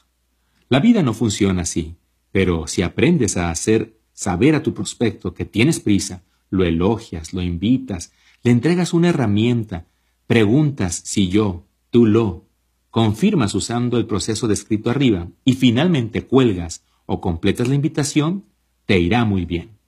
Recuerda que al reclutar personas no existen las experiencias buenas o malas, solamente hay experiencias de aprendizaje. En tu camino a convertirte en un profesional del mercadeo en red, la mejor cosa que puede pasarte es que desarrollas las habilidades para poder reclutar cuando sea necesario en cualquier situación. Entonces, jamás tendrás que preocuparte por tener suerte. Así que, práctica, práctica, práctica.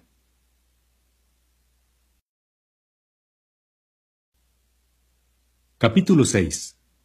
Habilidad número 3. Presentar tu producto u oportunidad a tus prospectos. Hemos hablado sobre las primeras dos habilidades para identificar prospectos e invitarlos a conocer sobre tu producto u oportunidad. Como ya aprendiste, estarás invitándolos a revisar una herramienta o asistir a algún tipo de evento. Si van a revisar una herramienta por ellos mismos y no estarás ahí, no hay nada que puedas hacer. Solamente realiza un seguimiento cuando dijiste que lo harías. Si estás personalmente ahí, hay algunas cosas que necesitas entender, y una de las más grandes es que tú no eres el problema. Esto me fue difícil de aceptar. Cuando comencé, yo leía todo lo que podía, escuchaba todo lo que podía y asistía a todas las sesiones de capacitación que podía.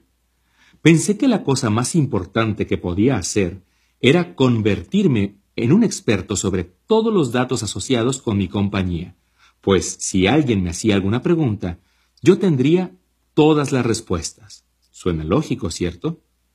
Yo me sentaba con alguien y le decía, deja que yo te cuente todo sobre nuestros productos. Deja que yo te cuente todo sobre nuestra compañía. Deja que yo te cuente todo sobre nuestro plan de compensación. Deja que yo te cuente todo sobre nuestro increíble sistema de soporte. Hay grandes problemas con esa estrategia, si es que buscas construir una organización grande y exitosa. Para mí, el primer problema era que, sin importar cuánto aprendía, siempre había preguntas que me dejaban perplejo. Y como yo me presentaba como un experto, si no tenía la respuesta, hacía que el prospecto cuestionase toda la oportunidad. El segundo problema era que la mayoría de mis prospectos sabían que yo no era un experto. Así que cuando iba con ellos y me presentaba como una autoridad en el tema, ellos sabían que no era verdad. Hacía que fueran escépticos. El tercer problema era que, aun si en verdad pudiera convertirme en un experto, los otros distribuidores en mi organización no tenían el mismo deseo o la disposición de aprender. Como resultado, yo era la persona que daba cada presentación. No es posible crear una organización que pueda duplicarse si usas esta estrategia, sin duplicación. El mercadeo en red es solamente un trabajo. En los primeros días eso era lo que el mercadeo en red representaba para mí, un trabajo. Mi organización no crecía pues me había convertido en un problema, pero estaba determinado a cambiar y comencé a observar y tomar nota de cómo llevaban a cabo sus presentaciones los distribuidores más exitosos. Los profesionales nunca hacían que ellos fueran el problema. Más que eso, ellos nunca se presentaban como un experto. Ellos actuaban como un consultor que conectaba al prospecto con las herramientas, con los eventos o con otros distribuidores para ayudarlos a educarse. Si el prospecto hacía una pregunta, ellos le guiaban a la respuesta pero no le daban directamente la respuesta. Esto me desconcertó hasta que comencé a entender la duplicación. Los profesionales sabían que podían firmar a la persona si la asombraban con su conocimiento y experiencia, pero también sabían que tomaría mucho tiempo para que su nuevo distribuidor pudiera hacer lo mismo, así que encontraron una estrategia más sencilla. Fue alrededor de este tiempo que escuché un concepto que se ha quedado conmigo desde entonces. En el mercadeo en red, no importa lo que funciona, solamente importa lo que se duplica. Este debe ser un principio que guíe a cada profesional del mercadeo en red. Los profesionales usan herramientas en lugar de su propia sabiduría. Los profesionales usan los eventos en vivo en lugar de sus propias presentaciones. Los profesionales usan a otros distribuidores para proporcionar los datos en lugar de proporcionarlos ellos mismos. Los profesionales no se presentan como profesionales, solamente invitan a las personas a aprender acerca del producto o la oportunidad y permiten que sean recursos de terceros los que terminen por proporcionar la información. Los profesionales traen consigo pasión, entusiasmo, emoción y convicción. Si alguna vez observas a un profesional trabajando, apreciarás un fuego en ellos que es contagioso. Asegúrate de que esa pasión, entusiasmo, emoción y convicción sean tu prioridad. Y después, invita de manera profesional y deja que los recursos de terceros hagan el resto. Además de aprender cómo presentar tu producto u oportunidad de manera efectiva durante tus esfuerzos personales de reclutamiento, también es importante aprender cómo presentar tu oportunidad a grupos de personas. Lo he escuchado decir y pienso que es verdad. La persona con el marcador hace el dinero. En otras palabras, la persona al frente del salón dando la presentación usualmente tiene un ingreso por encima del promedio. Cuando comencé estaba aterrorizado por hablar frente a otras personas, pero tenía ambición, y como todos decían que esta era una habilidad importante, estaba determinado a dominarla. Comencé por aprender a dar una declaración corta y efectiva. Aprender a contar historias era muy valioso para hacer crecer mi negocio, y lo ha sido hasta la fecha. A las personas no les interesa qué tanto sabes, pero sí les interesa saber tu historia, siempre y cuando no los aburras a morir. Yo trabajé en mi historia durante un tiempo y después de cambiarla una o dos veces, esto es lo que obtuve. Hola, mi nombre es Eric Ward y soy un fracasado retirado. Para cuando cumplí los 23 años de edad, yo ya había tenido 18 trabajos y estaba comenzando a pensar que mi futuro no sería bueno. Estaba avergonzado por mi falta de resultados y estaba buscando desesperadamente una manera de hacer algo con mi vida. En enero de 1988 fui introducido al mercadeo en red y fue algo que cambió mi vida. En lugar de tener miedo del futuro, ahora estoy emocionado. Y después agregaba lo que fuera apropiado en base a mi nivel de éxito en ese momento. El tema de mi historia fue, si yo pude hacerlo, cualquiera puede hacerlo. Y funcionaba. La usé todo el tiempo, en reuniones en hoteles, en reuniones en casa, en llamadas en conferencia, en todo. Sin importar cuál sea tu historia, puedes crear una historia convincente. He encontrado que toda buena historia tiene cuatro elementos. Tus antecedentes, las cosas que no te gustan sobre tus antecedentes, cómo el mercadeo en red o tu compañía te rescató, y tus resultados, o cómo te sientes sobre el futuro. Tómate tu tiempo para crear tu historia y comienza a contarla en cada oportunidad que tengas. Después decidí dominar la presentación sobre la oportunidad de mi compañía. De nuevo, el concepto de modelar personas exitosas entró en juego. La persona de mayores ganancias en mi compañía era extremadamente poderosa y efectiva. Además, él daba exactamente la misma presentación cada vez, palabra por palabra. Así que grabé su presentación y la transcribí a mano en un cuaderno. Cuando completé dicho paso, grabé mi propia voz dando la presentación. La hice palabra por palabra. Misma historia, mismos chistes, todo era exactamente su presentación. Después de terminar la reproduje y era terrible. Mi voz no tenía energía, era aburrido, la odié, así que grabé una y otra y otra vez hasta que fuera aceptable. Al final, tenía mi presentación en una cinta de audio y la escuchaba una y otra vez en mi auto. Apostaría que debo haber escuchado esa presentación unas 500 veces y para entonces ya la había memorizado. La conocía al derecho y al revés. Podía comenzar desde cualquier parte de la presentación y continuar desde ahí. No vas a creer la confianza que esto me dio. Pasé de tener miedo a dar una presentación a constantemente buscar la oportunidad de hacerlo. Di la presentación en llamadas en conferencia, en reuniones en casa, en llamadas conjuntas, en cualquier lugar que podía. Me convertí en un presentador constante en nuestras reuniones locales y continué pasando a lugares mejores y más grandes. E inclusive me pedían que hablara en las convenciones de la compañía. Para mí, la evolución para convertirme en presentador pasó por varias etapas. Primero, aprender mi historia. Segundo, aprender la presentación estándar sobre la oportunidad. Tercero, aprender diferentes presentaciones sobre entrenamiento. Un gran momento decisivo como presentador llegó en 1993.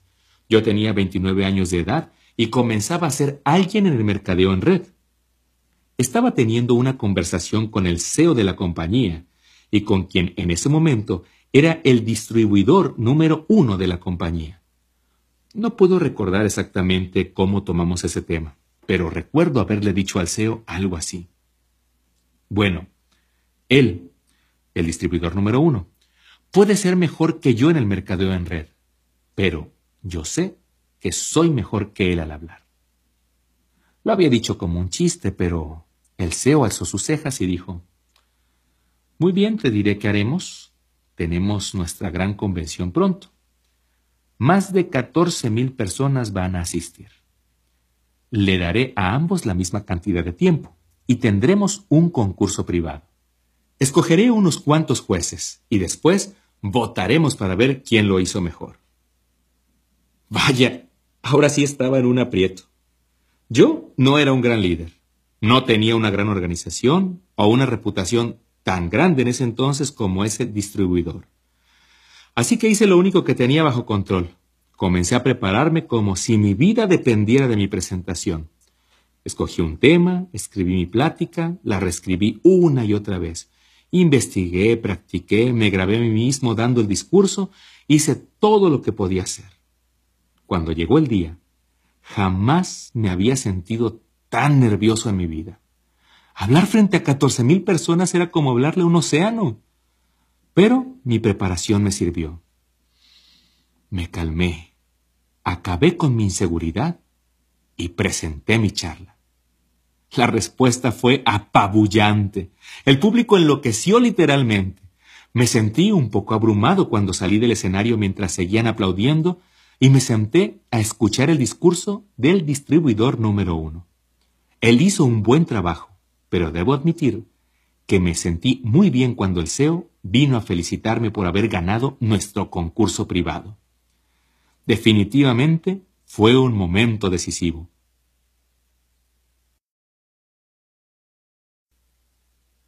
Capítulo 7. Habilidad número 4. Seguimiento con tus prospectos. En el mercadeo multinivel dicen que la fortuna está en el seguimiento.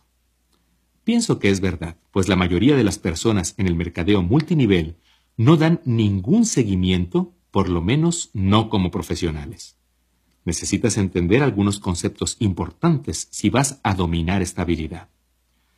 Concepto número uno. Dar seguimiento es hacer lo que dijiste que harías. Si dices que vas a llamar a una hora en específico, hazlo. La profesión del mercadeo en red está repleta de personas que se emocionan un minuto y después desaparecen por completo al siguiente. Administra tu negocio con la ayuda de un calendario físico o electrónico.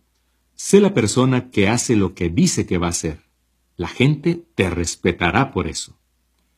Yo vendía bienes raíces en el año antes de iniciarme en el mercadeo en red. Mi padre y su socio eran los dueños de la compañía. Un día, yo estaba en la oficina y un caballero de nombre Shook llegó para una reunión con mi padre a las 10 de la mañana. Eran las 9.55 y mi padre no había llegado a la oficina. Le di la bienvenida a Chuck y le dije que mi padre llegaría pronto. Exactamente en cuanto dieron las 10, Chuck se levantó y dijo, son las diez en punto, tu padre no está aquí. Dile que me llame si quiere volver a agendar nuestra reunión. No podía creerlo. Él había venido hasta la oficina solo para irse 30 segundos después de la hora de la reunión. Le dije, eh, Señor, estoy seguro de que Él llegará en cualquier momento. No es necesario que se vaya. Y entonces Él me dijo algo que nunca olvidé. Hijo, una persona bien llega temprano o llega tarde. Ella viene tarde y mi tiempo es valioso. Dile que me llame y si quiere volver a agendar nuestra reunión, que lo haga. Y se fue. Mi padre llegó a las diez con diez minutos, esperando ver a Chuck. Le dije lo que había pasado y él estaba tan estupefacto como yo. Mi padre no era alguien que llegara tarde. Esa mañana en particular solamente se le había hecho un poco tarde. Él volvió a programar la reunión y me di cuenta, al pasar los años, que mi padre siempre llegaba temprano a sus reuniones con el señor Choc. ¿Cuál es la lección de esta historia? Para mí, la lección fue que las personas respetan a alguien que hace lo que dice que va a hacer. Las personas también respetan a quien valora su propio tiempo. Si dices que darás seguimiento a una hora en específico, o de una manera en específico, hazlo o vuelve a agendar la cita con tiempo. Concepto número 2. La única razón para tener una presentación es para establecer la siguiente presentación. Cuando comencé yo terminaba cada presentación diciendo, ¿qué te parece? Nadie me dijo que eso era lo peor que podía hacer. Me parecía algo de lo más natural que decir, pero mis resultados eran terribles. Pedí ayuda a uno de mis primeros mentores y él me dijo, Eric, la única razón para tener una presentación es para establecer la siguiente presentación. Eso cambió mi manera de pensar. Yo pensaba que la razón para tener una presentación era para que la persona firmara. Él me explicó que si terminaba cada presentación estableciendo la siguiente, el prospecto eventualmente será educado sobre la oportunidad y podrá realizar una decisión informada. La meta en mi mente cambió de obtener al prospecto en la primera presentación a solamente mantener vivo el proceso al establecer la siguiente presentación, y después la siguiente, y la siguiente, hasta que tomaran una decisión. Cuando realicé esta pequeña mejora, mis resultados mejoraron dramáticamente. Anteriormente hablamos sobre cómo invitar profesionales a tu prospecto para que revise lo que tienes por ofrecer. Al final de ese proceso revisamos varios pasos para establecer la siguiente presentación, lo que equivale a tu llamada de seguimiento. Esa fue tu siguiente cita. Cuando realices esa llamada, preguntarás si revisaron el material. Dirán, no, no lo hice. O dirán, sí lo hice. Hablemos sobre cómo establecerás la siguiente presentación en ambos casos. Si dicen que no, que no tuvieron tiempo de revisar el material, es importante que no demuestres estar disgustado por no haber cumplido su palabra. Es gracioso cómo muchas personas inmediatamente regañan a sus prospectos diciendo, pensé que dijiste que seguramente ya lo habrías revisado. Obviamente, esto no te ayudará a construir la buena relación en la que estás trabajando. La mejor manera de responder es, eso está bien. Entiendo que en ocasiones la vida nos ocupa. ¿Cuándo crees que definitivamente de verdad podrás revisarlo? Ahora podrías decir que definitivamente de verdad es un poco de más. Pero lo he usado por décadas en esta situación de seguimiento y lo uso pues es funcional. En cualquier caso, usa cualquier mensaje que te gusta para establecer una nueva cita y sigue los mismos pasos para obtener un compromiso. Una vez que lo tengas, incluye la fecha y la hora de la siguiente llamada, la siguiente presentación. Cuelga y llámalos cuando dijiste que lo harías. Si los llamas cuando dijiste que lo harías y todavía no han revisado el material, solamente repite el proceso. Recuerda, ellos están estableciendo la cita y tú estás siendo profesional al dar seguimiento cuando dijiste que lo harías. Si tú llamas a tu prospecto y ellos dicen que sí, y han revisado el material, entonces les harás unas cuantas preguntas inteligentes. Primeramente, no vas a preguntar, ¿qué te parece? Esto solamente abre la puerta a la parte crítica de la mente del prospecto y puede presentar objeciones para tratar de sonar como alguien inteligente. La mejor pregunta de seguimiento que he utilizado es esta. ¿Qué fue lo que más te gustó? Esta pregunta te llevará a una dirección muy positiva y te dará pistas sobre el nivel de interés del prospecto. Si dice en el producto, entonces posiblemente tu siguiente presentación será relacionada con el producto. Si ellos dicen libertad financiera, entonces tu siguiente presentación será relacionada con la oportunidad que se les presenta. Otra gran pregunta por hacer es esta. En una escala del 1 al 10, con 1 siendo cero interés y 10 siendo estar listo para comenzar de inmediato, ¿en dónde estás ahora mismo? Con esta pregunta, cualquier número mayor a 1 es bueno. Quiere decir que tiene algo de interés. La mayor parte del tiempo obtendrás un 5 o un 6, sin importar qué número te den. Todo lo que vas a preguntarles es cómo puedes ayudarles a llegar a un número más alto. Normalmente, esa respuesta dependerá de cómo respondieron a la pregunta. ¿Qué fue lo que más te gustó? Si la respuesta es muy positiva y el número es considerablemente alto, puedes pasar directamente al proceso para cerrar el trato, lo cual veremos en la siguiente sección. Si no, es obvio que puedes hacerlo. Entonces solamente establece la siguiente presentación. Ellos tal vez quieran probar el producto, así que ayúdales a hacer eso y establece una fecha de seguimiento, un día y hora para llamarles y ver cómo fue su experiencia. Esa es la siguiente presentación. Tal vez quieran hablar con su cónyuge, así que envíalos a casa con material que puedan compartir con su cónyuge y establece una fecha y hora para tu seguimiento. Sea lo que sea, nunca termines una presentación sin establecer la siguiente. Nunca, si lo haces, se terminó. Eso es lo que me pasaba a mí en un principio. Hacía que alguien viera la oportunidad. Cuando terminaba le decía, ¿qué te parece?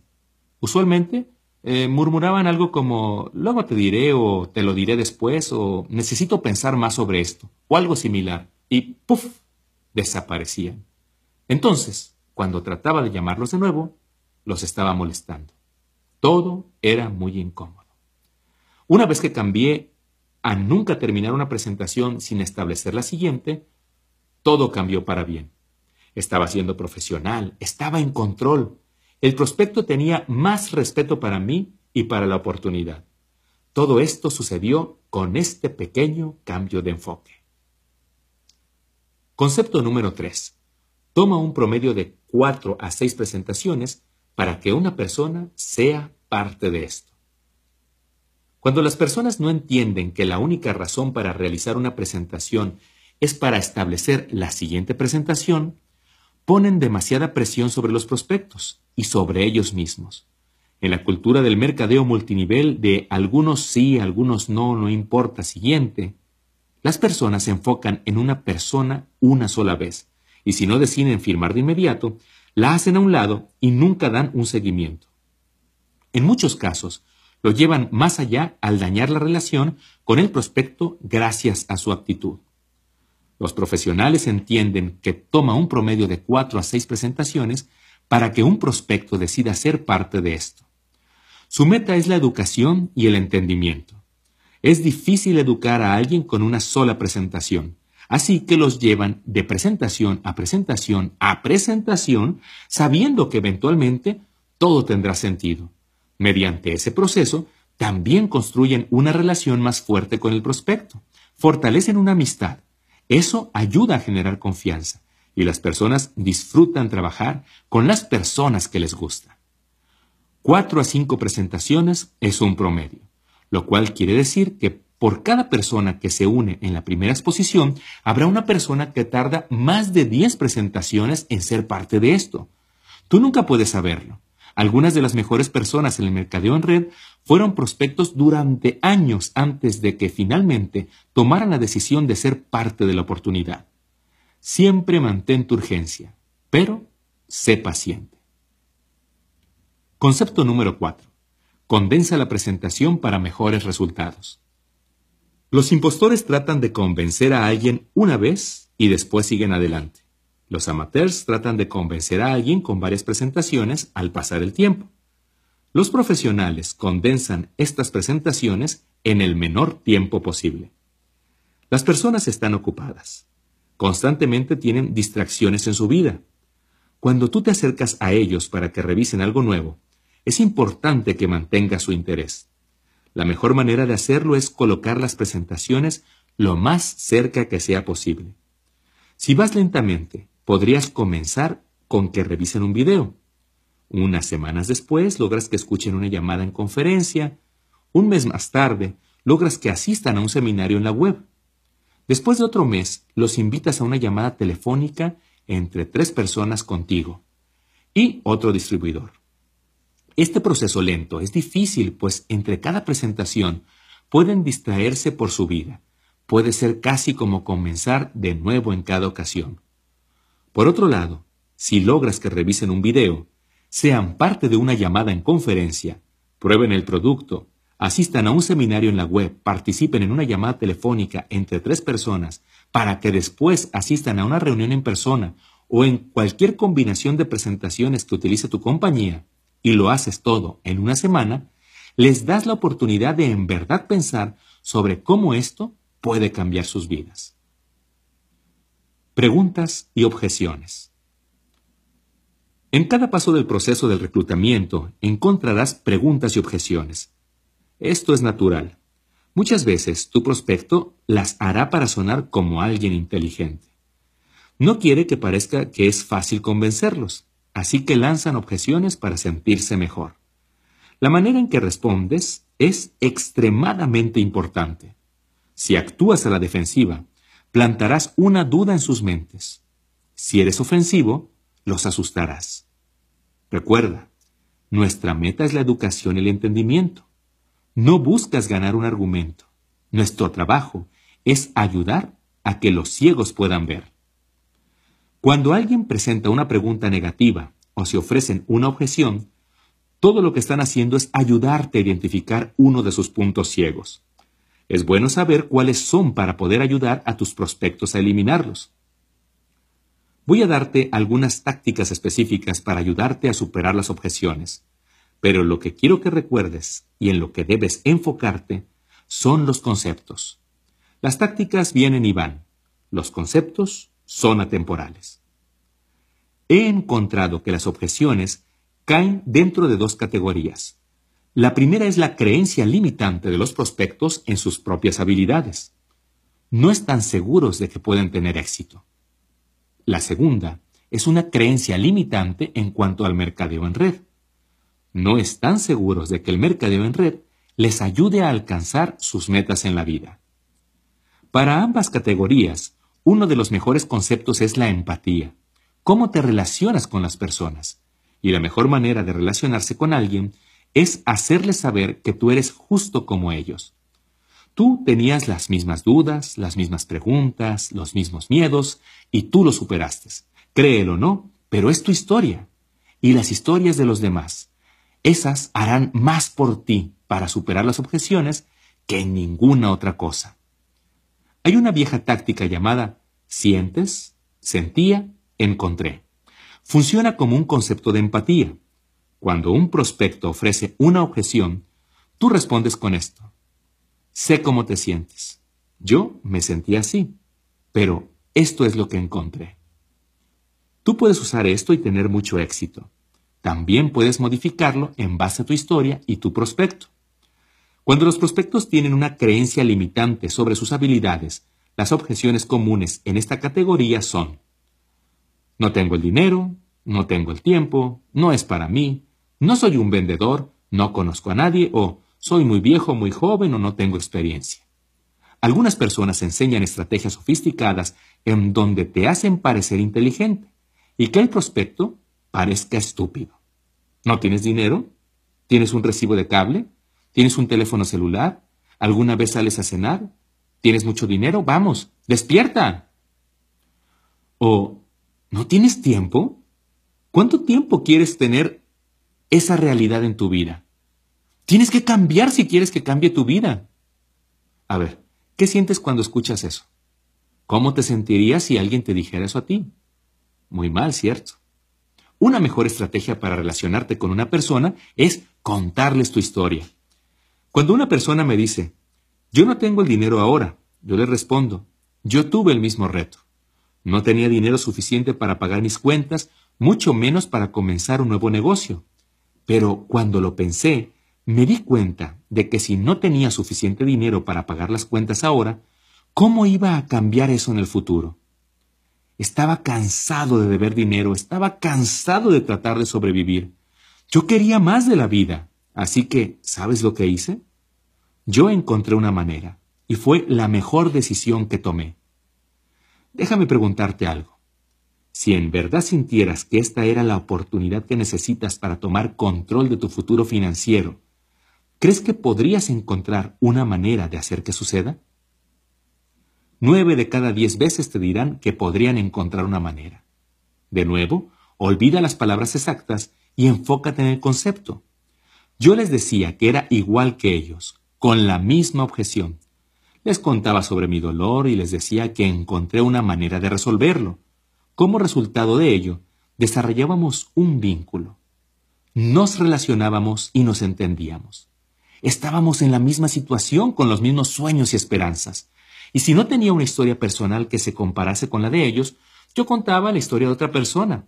Hay muchas historias dentro de nuestra compañía que pueden aplicar para prácticamente cualquier situación. Así que cuando un prospecto te presenta su objeción, puedes decir esto.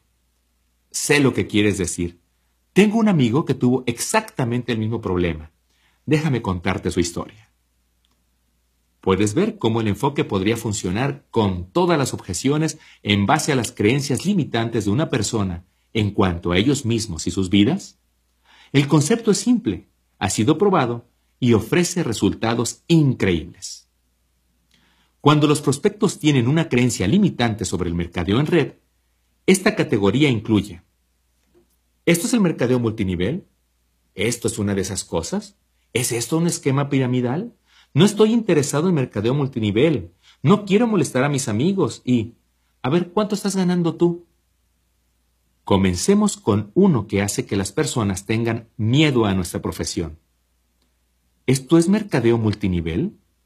O variaciones como ¿esto es una de esas cosas? ¿O ¿es esto un esquema piramidal o no estoy interesado en este mercadeo? Algunas personas enloquecen cuando escuchan esta pregunta. Dicen algo como esto. ¿Esquema piramidal? ¿Como todas las corporaciones del mundo? ¿Como el gobierno? ¿Como todo eso? En lugar de enloquecer al hablar con tus prospectos, es importante entender de dónde viene esta pregunta.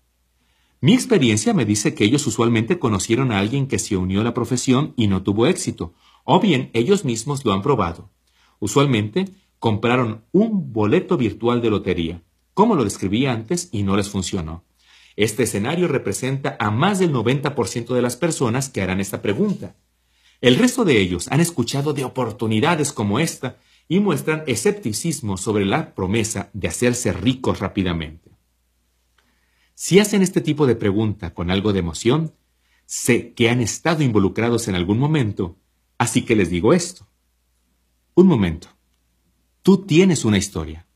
Platícame qué sucedió. ¿Fuiste en algún momento parte del mercadeo en red? Después hay que dejar que cuenten su historia y esto lo sabe. Y eso te permite hacer algunas preguntas sobre su experiencia. Déjame darte un ejemplo típico. Estoy realizando el proceso de invitación cuando el prospecto dice, espera, espera, ¿esto es mercado multinivel? Y lo dice con emoción y yo le contesto, ¿o tienes una historia? ¿Lo probaste en algún momento? ¿Qué sucedió? Me dice, sí, me uní a una compañía hace unos años, compré los productos y perdí mi dinero. Entonces contesto, ¿cuál crees que fue la razón por la que no tuviste éxito? Dice, bueno, mi amigo me convenció de intentarlo, yo no tenía mucho tiempo y pensaba que más personas se unirían de inmediato, pero no lo hicieron. Creo que perdieron el interés. Entonces contesto, ¿piensas que en verdad lo intentaste? Eh, contesta, no, en realidad no. Y le contesto, ¿piensas que el mercadeo en red fue el problema? ¿O tal vez no era el momento oportuno? Y me dice, probablemente no era el momento oportuno. ¿Ves la dinámica? He tenido miles de conversaciones como esta y todas son un poco diferentes, pero si les haces algunas preguntas y eres amigable durante el proceso, tienes una buena posibilidad de ayudar a que se deshagan de su punto ciego y den un vistazo a lo que tienes que ofrecer. Además, puedes conectar con ellos al decir que en un principio tú tuviste la misma objeción y decirles cómo lo superaste. Si alguien usa la palabra pirámide conmigo, yo siempre digo esto. No, los esquemas piramidales son ilegales y yo nunca sería parte de algo ilegal. Para las personas que preguntan con alguna emoción, yo usualmente respondo con esto. Sí, esto es mercadeo en red. ¿Sabes algo sobre eso? Y de nuevo estoy haciendo preguntas y esperando respuestas. De esas respuestas yo hago más preguntas y a través del proceso puedo lograr mi meta de educación y entendimiento. Sobre la frase no quiero molestar a mis amigos, vemos algunos aspectos diferentes. De nuevo, yo conecto con ellos al contarles mi historia o la historia de alguien más. Y entonces hago preguntas como esta. ¿Qué te hace pensar que molestarás a tus amigos. O, si en verdad creyeras en el producto, ¿le contarías a tus amigos sobre ello? Y también, si yo pudiera mostrarte cómo compartir este producto con los demás sin que parezca o suene como un discurso de ventas, ¿eso te ayudaría? La última categoría es ¿cuánto estás ganando tú? Si tú ya estás ganando dinero, esta es una excelente pregunta. Si no es así, tu respuesta depende de cuánto tiempo has sido parte de esta profesión. Si eres nuevo, puedes decirles que apenas estás comenzando. Si ya tienes tiempo en esto y no has ganado mucho dinero, puedes decirle que estás trabajando medio tiempo y que estás emocionado por tu futuro. También puedes decir que estás muy emocionado sobre tu futuro con esta compañía, pues sabías que las cosas no cambiarían si tú no hacías algo para cambiar. La otra manera de responder es contando tu historia para después contar la historia de personas que sí están ganando mucho dinero. Puedes inclusive sugerir establecer una conversación telefónica con esas personas para que se sientan más cómodos sobre la oportunidad. Todo esto toma práctica, pero si logras aprender los conceptos, verás que es fácil. Y la otra cosa que debe alentarte es que solamente tendrás este tipo de objeciones durante el resto de tu profesión. No hay nada nuevo aquí. Lo que he mencionado en esta sección es lo que verás. Recuerda, nuestra meta es la educación y el entendimiento. Esto es parte del proceso que hace que esa meta se vuelva una realidad.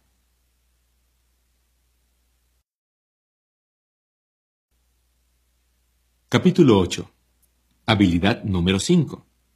Ayudar a tus prospectos a ser clientes o distribuidores. Esta habilidad es un subproducto natural de dar seguimiento profesionalmente.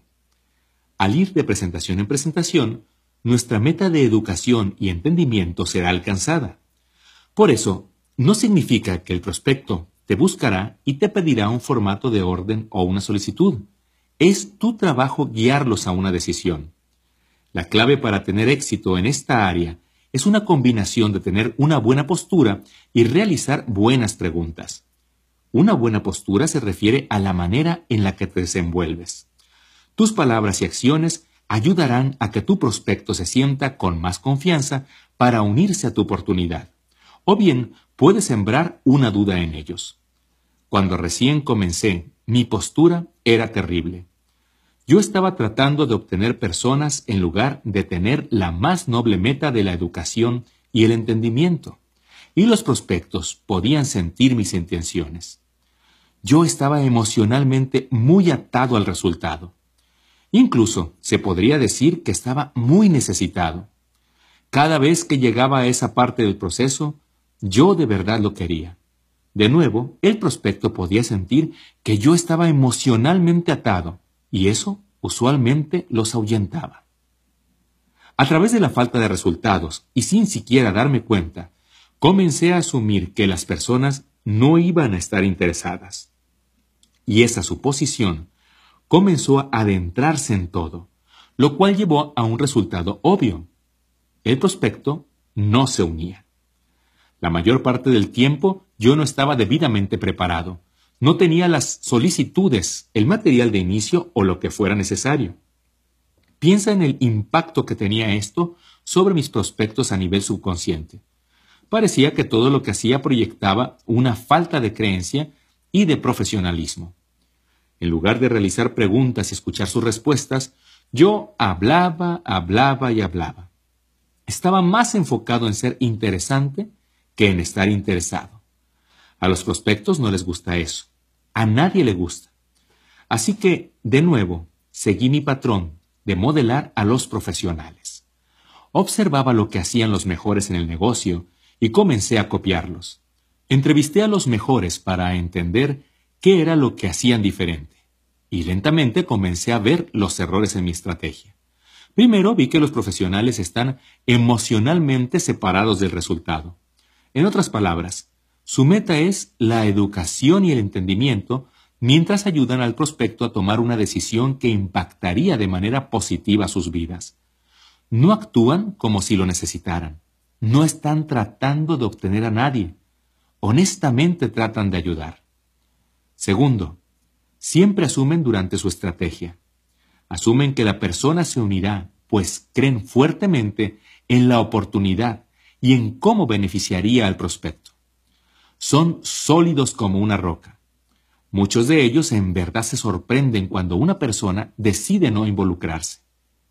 Tercero, fue interesante aprender que se promueven a sí mismos casi igual que como promueven el producto o la oportunidad.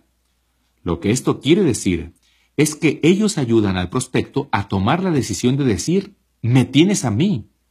Cuando se promueven a ellos mismos, no es algo como, voy a hacer todo lo que pueda por ti. Es algo más como esto.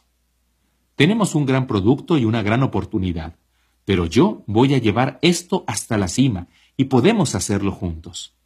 Esto da a las personas la tranquilidad de saber que no tienen que aprender todo por sí mismo. Cuarto aspecto.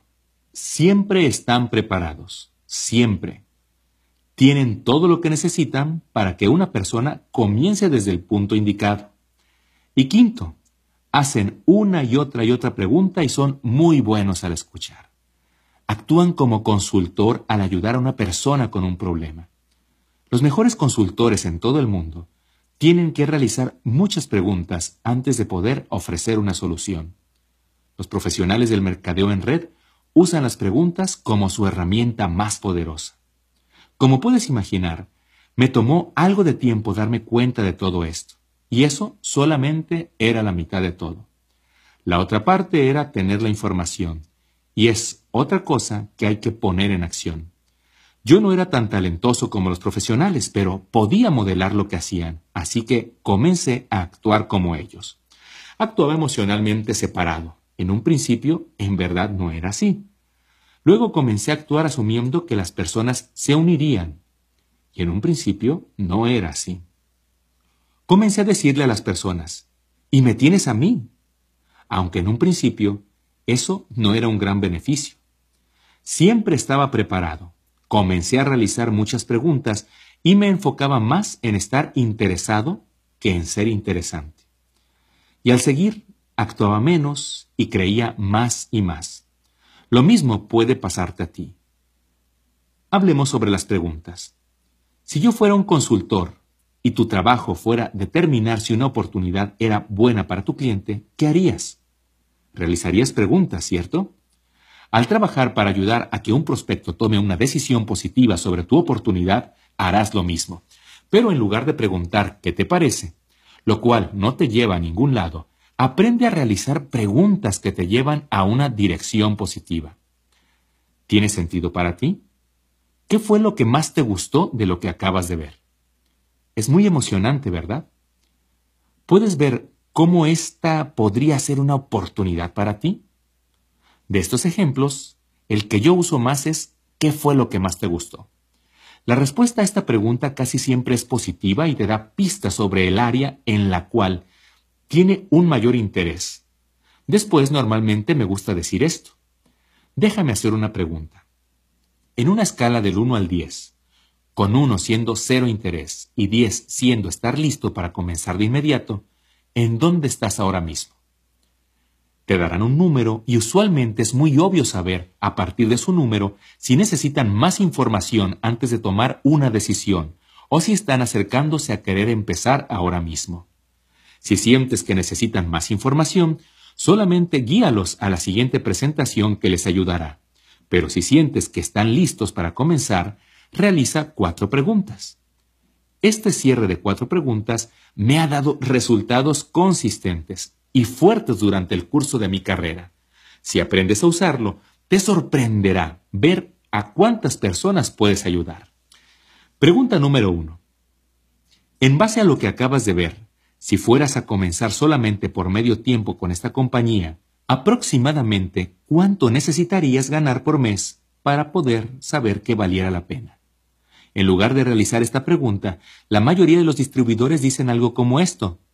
¿Te gustaría ganar 10 mil dólares al mes? No hagas eso.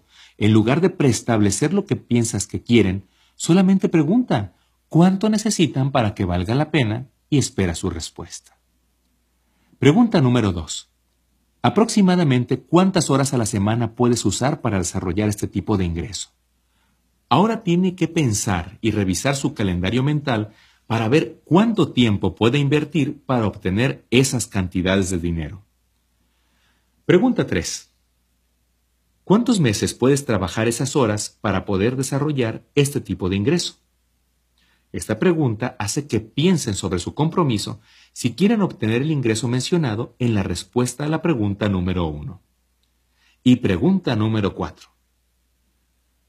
Si pudiera mostrarte una manera de desarrollar un ingreso, de acuerdo a su respuesta a la pregunta número 1, mensual, trabajando su respuesta a la pregunta número 2 de acuerdo a las horas a la semana sobre la respuesta a la pregunta número 3 en meses. ¿Estarías listo para comenzar? La mayoría de las veces tendrás una respuesta positiva. Y cuando las personas dicen, claro, muéstrame cómo, puedes sacar tu plan de compensación y establecer un plan razonable para que logren sus metas. En algunas muy raras ocasiones, las personas te dan números irreales. Pueden decir que quieren 10 mil dólares al mes trabajando dos horas a la semana durante un mes. Esto no pasa seguido, pero sí pasa. Si te encuentras ante esta situación, puedes actuar como consultor y decir esto. Lo siento, pero tus expectativas son muy altas. Puedes obtener 10 mil al mes, pero tomará muchas más horas y muchos más meses a los que estás dispuestos a comprometerte. Si estás dispuesto a cambiar tus expectativas, entonces podemos hablar. Si no obtienes una respuesta positiva a las cuatro preguntas, eso está bien. Solo quiere decir que el prospecto necesita tener más presentaciones antes de estar listo. Establece la siguiente y repite el proceso una vez que hayas terminado. Esta habilidad toma práctica, pero es una habilidad que te ayudará para el resto de tu carrera. Si no estás cansado de que muchas personas piensen mucho sobre ello y no actúen demasiado, entonces esto te ayudará. Capítulo 9 Habilidad número 6. Ayudar a que tu nuevo distribuidor pueda comenzar. En el mercadeo en red, las personas invierten un gran esfuerzo y una gran cantidad de tiempo y dinero en lograr que las personas firmen y se unan, pero después desperdician su inversión al dejar que su distribuidor aprenda solo cómo hacer todo. Los profesionales no hacen eso. Ellos establecen expectativas adecuadas. Ellos ayudan a que se obtengan resultados rápidos y después continúan guiando al nuevo distribuidor a través de las fases de nuestra profesión. En un principio, tuve suerte en tener un mentor, Michael Nilsson, quien era muy hábil al guiar a los distribuidores nuevos. Michael no era parte de mi línea de apoyo, pero era claro que él era el líder en mi ciudad. Además, él tenía mucha experiencia en nuestra profesión, así que escuchaba lo que tenía que decir, observaba lo que hacía y yo realizaba muchas preguntas. En aquel entonces, él tenía una pequeña oficina cerca de mi hogar, y yo siempre estaba ahí tratando de aprender algo. Michael era un reclutador muy exitoso. Él siempre traía personas nuevas y además a las personas de Michael les iba bien en el negocio. Eso no me estaba pasando a mí. Las pocas personas que yo reclutaba no hacían nada. Al observar a Michael me di cuenta de que cada vez que él firmaba un nuevo distribuidor, él establecía lo que llamaba una entrevista para el plan de acción. Yo decidí modelar lo que él hacía. Así que la siguiente ocasión que él conoció a un distribuidor nuevo, me senté cerca, detrás de ellos, para tomar notas sobre su conversación. Lo hice varias veces y me sorprendió aprender que realizaba exactamente la misma entrevista cada vez. Pensé que si podía aprender ese proceso de entrevista, tendría la oportunidad de obtener sus resultados. Parte 1 de la entrevista para el plan de acción. Él validaba su decisión de convertirse en distribuidor. Él decía cosas como, Felicidades en tomar la decisión. Estoy orgulloso de ti por tomar las riendas de tu vida. De ahora en adelante las cosas van a ser diferentes para ti y para tu familia. Siempre tomaba menos de cinco minutos, pero al final de esto, cualquier duda que tenían sobre convertirse en distribuidor había desaparecido. Se sentían muy bien. Parte 2. Él establecía sus expectativas. Él sabía que la mayoría de las personas llegaban a nuestra profesión con expectativas irreales, así que él siempre decía las mismas tres cosas. Si tienes éxito en este negocio será porque tú creas el éxito, no yo. Y si fracasas en este negocio será porque tú creas el fracaso, no yo. Tú serás la diferencia entre el éxito o el fracaso. Yo estoy aquí para guiarte paso a paso, pero no puedo hacerlo por ti. Estoy aquí para trabajar contigo, pero no soy tú. Vaya, este era un concepto radical y tan diferente de las conversaciones que yo tenía cuando comenzaba con una nueva persona. Yo decía cosas como esta. A mí me pagan dependiendo de lo que tú produzcas, así que, esencialmente, yo trabajo para ti. Bueno, ¿qué tipo de expectativa piensas que eso establece en la mente de un distribuidor nuevo? Yo también decía algo así como, nosotros vamos a construir juntos este negocio, cuando eso no era verdad. Ellos necesitaban construir un negocio. Yo podía ser un recurso, pero no podía hacerlo por ellos. Lo que él decía después era esto. Mi trabajo es ayudarte a que seas independiente de mí, lo más rápido que sea posible. ¿Estás de acuerdo en que esa sea una buena meta?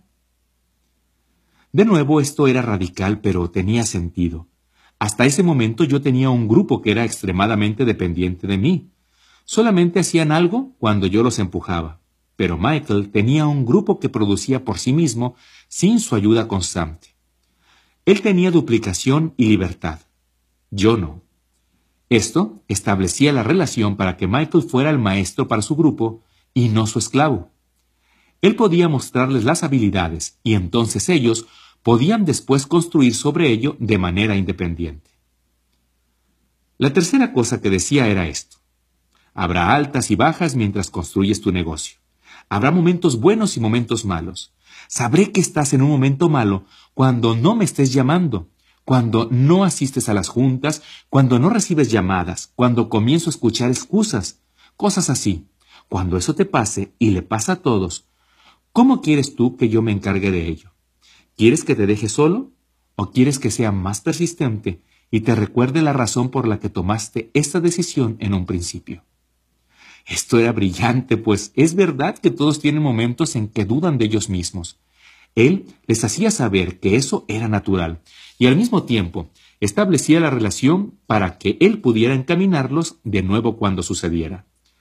Lo que Michael lograba con estos tres conceptos era tan diferente a lo que yo hacía al prometer todo que parecía el día y la noche. Con mi estrategia, el distribuidor se quedaba sin hacer nada y me veía actuar.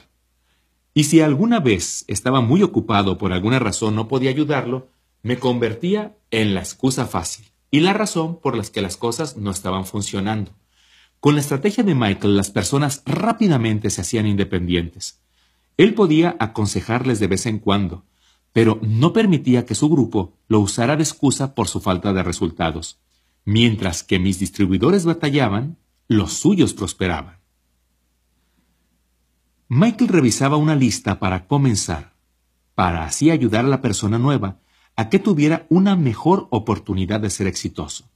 Esta era la parte 3. El plan exacto sería diferente para cada compañía, pero el concepto era hacer todo lo posible para obtener resultados rápidamente. Aquí hay algunos ejemplos de lo que puedes incluir en tu lista para comenzar. Asegúrate de que tu nuevo distribuidor cuente con productos apropiados. Casi todas las compañías tienen productos que pueden ser usados personalmente por el distribuidor, así que asegúrate de que tu nueva persona esté haciendo eso. Dependiendo de tu compañía, esto puede incluir un compromiso mensual. Es muy importante que las personas desarrollen un apego emocional con sus productos y eso solamente sucede si los están utilizando y disfrutan de los beneficios. Además, Muchas compañías tienen productos que pueden ser probados o utilizados en demostraciones. En este caso, los distribuidores nuevos deben tener una dotación apropiada para que puedan estar debidamente preparados. Asegúrate también de que tu nuevo distribuidor cuente con las herramientas apropiadas. Hemos hablado sobre la importancia de las herramientas creadas por terceros para poder construir un grande y exitoso negocio de mercadeo en red. Tu nuevo distribuidor necesita estar preparado para ayudar a sus prospectos con las herramientas que le permitan llevarlos profesionalmente a través del proceso de presentación. Asegúrate de que tu nuevo distribuidor se conecte. Muéstrale cómo encontrar cosas en el sitio web de tu compañía, en donde se llevarán a cabo los próximos eventos, donde se llevarán a cabo los seminarios, etc. Recuerda, nuestra meta es ayudarles a ser independientes lo más rápido posible. Este es un paso importante para hacer de esa meta una realidad. Asegúrate de que tu nuevo distribuidor entienda los pormenores básicos del plan de compensación. Al principio no necesitan saber todo el plan a detalle, pero deben por lo menos entender los puntos clave, así como lo que ocurre financieramente al ir avanzando a través de los primeros niveles.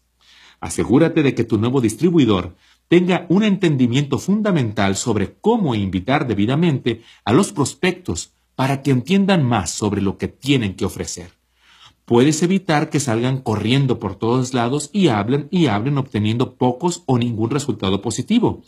Todo si les das un corto resumen de cómo y por qué un proceso de invitación profesional funciona. En la parte 4, Michael ayudó al nuevo distribuidor a crear un plan de acción para poder pasar por los primeros niveles y los retaba a hacerlo rápidamente. Él entendía, y me ayudó a entender, que será una carrera para ayudar a que la persona obtuviera resultados rápidamente. Si ellos recibían un estímulo positivo, continuarían, y si no lo recibían, tenían una tendencia a desaparecer. Cada compañía es diferente, así que este plan de acción también será diferente. Pero piensa sobre las acciones simples que puedes lograr que realicen las personas durante su primera semana para poder obtener los mejores resultados. ¿Cómo pueden obtener a su primer cliente? ¿Cómo pueden obtener a su primer distribuidor? Puedes alentarlos a que atiendan a su primer evento de la compañía. ¿Qué pasos puedes tomar para ayudarles a obtener su primer cheque por comisión? El éxito en el mercadeo en red no fue algo real para mí hasta que obtuve mi primer cheque. Cuando llegó, todo cambió para mí. Comencé a soñar con crear una mejor vida para mí, para mi familia. Ayudar a tu nueva persona a comenzar rápidamente es vital. En la parte 5, Michael siempre concluía estableciendo algunas tareas específicas. Una cosa que he aprendido es que los distribuidores nuevos anhelan recibir direcciones y ellos responden increíblemente bien a las tareas simples. Michael siempre concluía estableciendo esas tareas además de una fecha límite para la cual debían ser completadas. Él le decía a su nuevo distribuidor que lo completara para una fecha en específico. Es como una presentación durante el proceso de reclutamiento. Vas de presentación en presentación, pero eso no termina cuando se convierten en distribuidores. Los profesionales continúan pasando de exposición a exposición, de tarea a tarea. El propósito de todo esto es ayudar al distribuidor nuevo a que pueda pasar sobre la línea. Cuando alguien comienza, siempre existe una línea entre el éxito y el fracaso. En un lado de la línea es más fácil renunciar que continuar. En el otro lado de la línea es más fácil continuar que renunciar. ¿Qué puede ayudar a una persona para que pase sobre la línea. Firmar su primer cliente, firmar su primer distribuidor, obtener su primer cheque por comisión, asistir a un gran evento de la compañía, hacer amigos dentro de la organización, proclamar al mundo sus intenciones, ser promovido a un nuevo nivel, ser reconocido por algún logro. Hay cientos de otras cosas que pueden contribuir a que una persona pase sobre la línea. Como patrocinador, es tu trabajo ayudarles a pasar sobre la línea y que se mantengan sobre la línea. Y la línea, en verdad, nunca desaparece. Siempre está ahí. Y tú, como líder, necesitas estar constantemente atento de dónde está tu gente a nivel emocional. De esa manera, tú puedes continuar alentándolos para que nunca dejen de ir por sus sueños.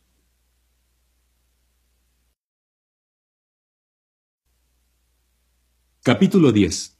Habilidad número 7. Promover eventos. En el mercadeo en redes, las reuniones generan dinero. Es así de sencillo. Sí, la tecnología nos puede ayudar a conectarnos con más personas de manera que se están haciendo más y más eficientes, pero nada reemplaza a la interacción cara a cara. Encontrarte con personas de uno en uno, en pequeños grupos en eventos locales o de mayor escala, tendrá un gran impacto en el éxito a largo plazo de cualquier organización de mercado en red. Pero un tipo de evento en particular es el de mayor poder, y es el evento de destino. Puede ser un evento patrocinado por la compañía o uno creado por quien está por encima de ti en la cadena de mando, pero un evento de destino es aquel en el que la mayoría de los asistentes se trasladan a una ciudad diferente, se hospedan en un hotel y participan en conferencias y convenciones. Algunos intentarán decir que los eventos de destino están muertos en el nuevo mundo tecnológico y que las personas ya no viajarán por estos encuentros. Todo lo que te puedo decir es que esas personas no tienen los más altos ingresos en nuestra profesión. Si estudias lo que las personas exitosas hacen para construir sus organizaciones de mercadeo en red, encontrarás que prácticamente cada uno de ellos utiliza los eventos de destino como pilar para sostener sus negocios. Hay algo mágico al salir de tu rutina diaria y enfocarte completamente en tus sueños. Una inmersión total. Incluso, si es solo por un fin de semana, es algo bueno. Puedes utilizarlo para redirigir y comprometerte nuevamente con tu futuro y acumular las fuerzas necesarias para regresar a casa y hacer lo que sea necesario para impulsar tu negocio. Tú obtienes fuerza de las presentaciones que te toca escuchar durante el evento. Algunas veces una persona dice algo en el momento justo de tu vida y te cambia para siempre. Hace más de 20 años yo me encontraba en una convención cuando una persona, de nombre Johnny, dijo, Tú puedes conocer el tamaño de un hombre por el tamaño del problema que lo derrumba. Esa reflexión me llegó directo al corazón y me ha ayudado desde entonces. Si alguna vez me pongo triste o deprimido, algo dentro de mí dice, ¿es este el tamaño de Eric? Yo respondo, no. Retomo mi confianza en mí y sigo adelante. He tenido cientos de estos momentos en estos años en los eventos de destino. He dejado de culparme en un evento. Decidí ser profesional en un evento. Me di cuenta de que nadie puede detenerme en un evento. He decidido llegar a la cima en un evento. De hecho, cuando veo hacia atrás, no puedo pensar en un solo momento significativo en mi carrera de mercadeo en red que no haya pasado en un evento. Así de poderosos son. Además de obtener fuerza de parte de los presentadores, también puedes recibir una increíble validación de tu decisión de involucrarte. Es un concepto denominado prueba social y es sumamente importante. Como seres humanos, estamos programados para buscar pruebas de fuentes fuera de nuestros propios pensamientos y experiencias.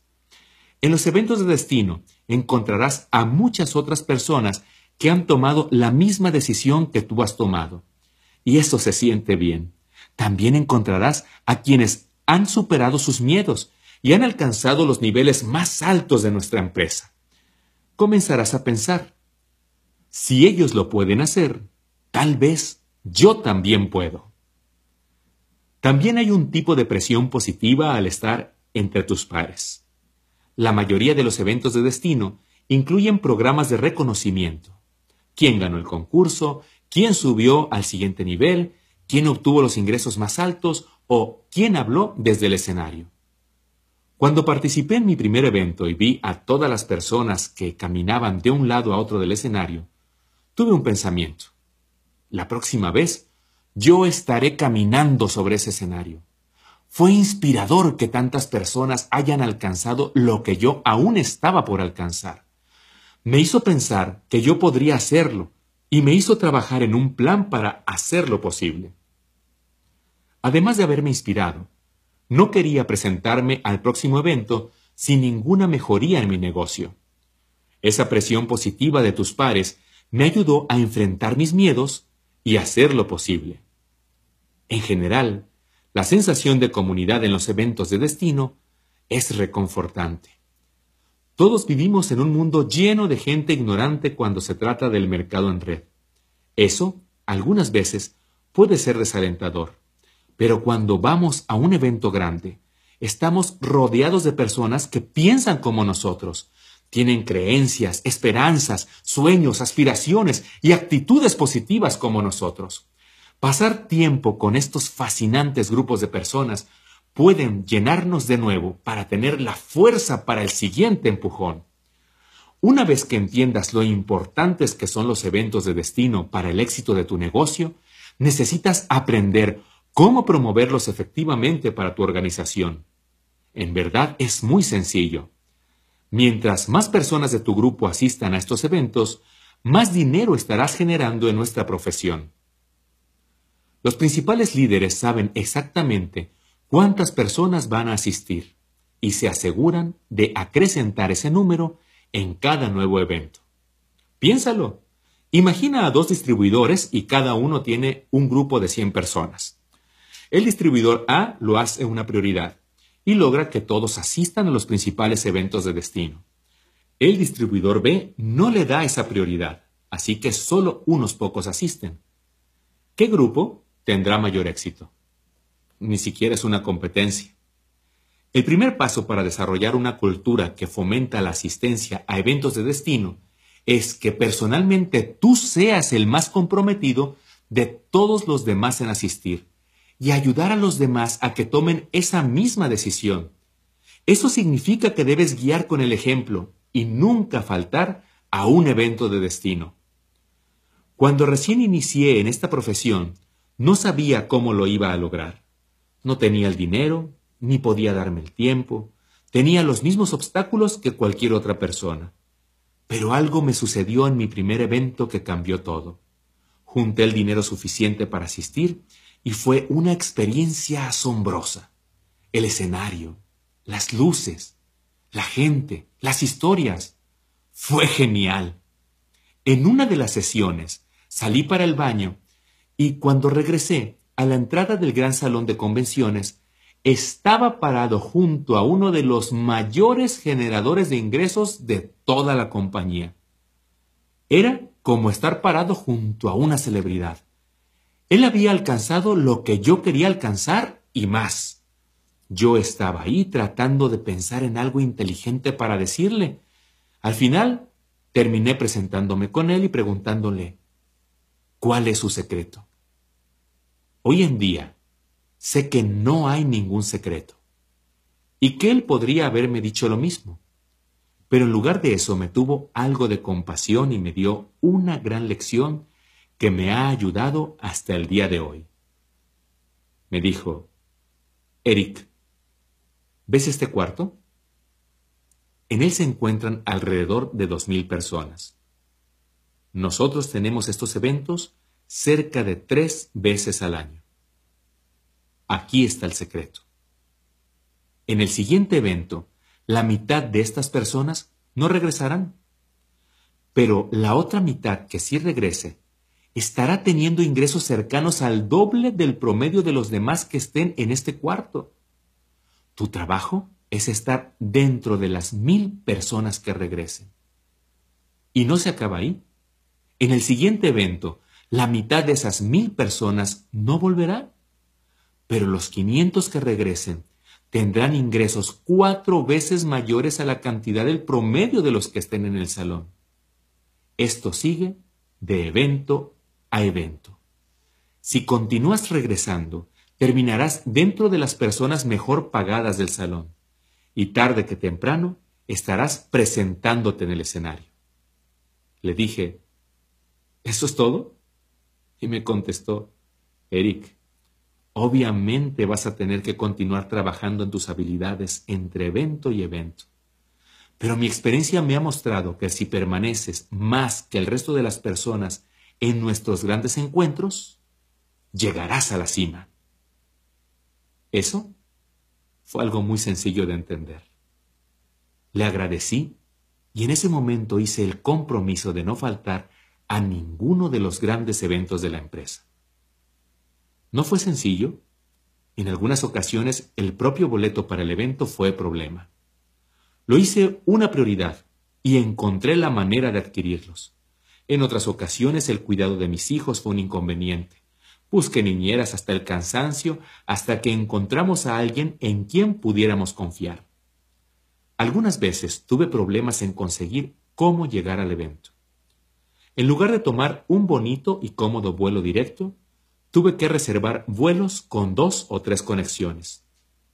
Incluso, en lugar de volar, algunas veces tuve que manejar, incluso sumándome a un vehículo junto con un grupo de personas para llegar ahí. Hubo momentos en los que tuve que reservar un autobús y reclutar personas de mi área para dividir los costos. El punto es que lo convertí en una prioridad y llegaba al evento sin pretextos ni excusas. En lo que se refiere al alojamiento, Hoy en día me hospedo en suites, pero no siempre fue así. Al inicio era común que compartiera cuarto con tantas personas como fuera posible. En lugar de pedir servicio a cuarto, comprábamos víveres del supermercado para cocinar platillos económicos. El minibar estaba religiosamente fuera de nuestro alcance. La moraleja es que el consejo que recibí hace tantos años sirvió. Porque yo era ambicioso y hambriento. Encontré la manera de superar a las personas menos comprometidas Y tal como ese líder en ingresos me lo dijo, mis ingresos continuaron creciendo en cada evento. Además de eso, otra cosa extraña sucedió. Comencé a sentirme diferente a los demás. Comencé a sentirme como un Ironman. Comencé a sentirme orgulloso de mi realidad, de seguir de pie cuando otros habían perdido la fe. Así que si eres más comprometido que el resto para asistir a los eventos de destino, ese gran compromiso por lo importante te ayudará bastante. Una vez que te hayas comprometido plenamente, el siguiente paso es acrecentar el número de personas de tu equipo que asistan junto contigo. La mayoría de las personas anuncian sus próximos grandes eventos a su grupo, se relajan y esperan que la gente se registre. Los profesionales entendemos que hay una gran diferencia entre ser un anunciador y ser un promotor. Los promotores hacen del evento una prioridad para su grupo. Son incansables con su mensaje. Ellos cuentan historias que inspiran a las personas a actuar. No dan nada por sentado y no descansan hasta que las personas se han registrado. Ellos crean una imagen en la mente de las personas sobre lo espectacular que será el evento y los beneficios de que asistan. Una cosa que yo aprendí hace ya tiempo era nunca tomar la excusa de nadie, cuando menos no al inicio. No terminaría de contarte cuántas personas comenzaron a darme sus razones para no poder asistir al próximo evento de destino, para darme cuenta de que su razón era solo una excusa y que no era realmente cierta. El problema con los amateurs es que compran la primera historia que escuchan y llegan hasta ahí. Una persona dice, no puedo dejar el trabajo o no lo puedo costear o no puedo arreglar el cuidado de los hijos o ¿quién va a cuidar de mi perro? O tengo una fiesta de cumpleaños ese fin de semana. Y el amateur dice, bueno, así son las cosas. Espero que puedas asistir al próximo. El profesional tiene su mente programada de una manera diferente. Cuando escuchan una objeción, no se compran esa historia porque saben que probablemente no sea real o cuando menos, no lo suficientemente real. En cambio, trabajan con esa persona para ayudarles a entender el significado y la importancia de asistir al evento. Entonces, piensan junto con ellos para encontrar la manera de superar el problema inicial. No puedo decirles con cuántas personas he platicado que ya habían decidido que no asistirían al próximo evento. Y en tan solo cinco minutos cambiaron de parecer y se registraron. Lo que hay que aprender de esto es que tienes que contar tu historia, no creerla de ellos. Considera esta habilidad como si fueras una empresa que cotiza en la bolsa y el valor de tus acciones está ligado a cuántas personas tienes en cada evento de destino. Si ese fuera el caso, sería tu prioridad garantizar tener un mayor número de participantes en el próximo evento, ¿cierto? Puedes comenzar asistiendo tú solo al primer evento. Pero entonces la meta deberá ser llevar a alguien más contigo para el siguiente e incrementar ese número para el próximo, y el próximo, y el próximo. No hay ninguna varita mágica en el mercadeo en red, pero esta habilidad es lo más parecido a ello.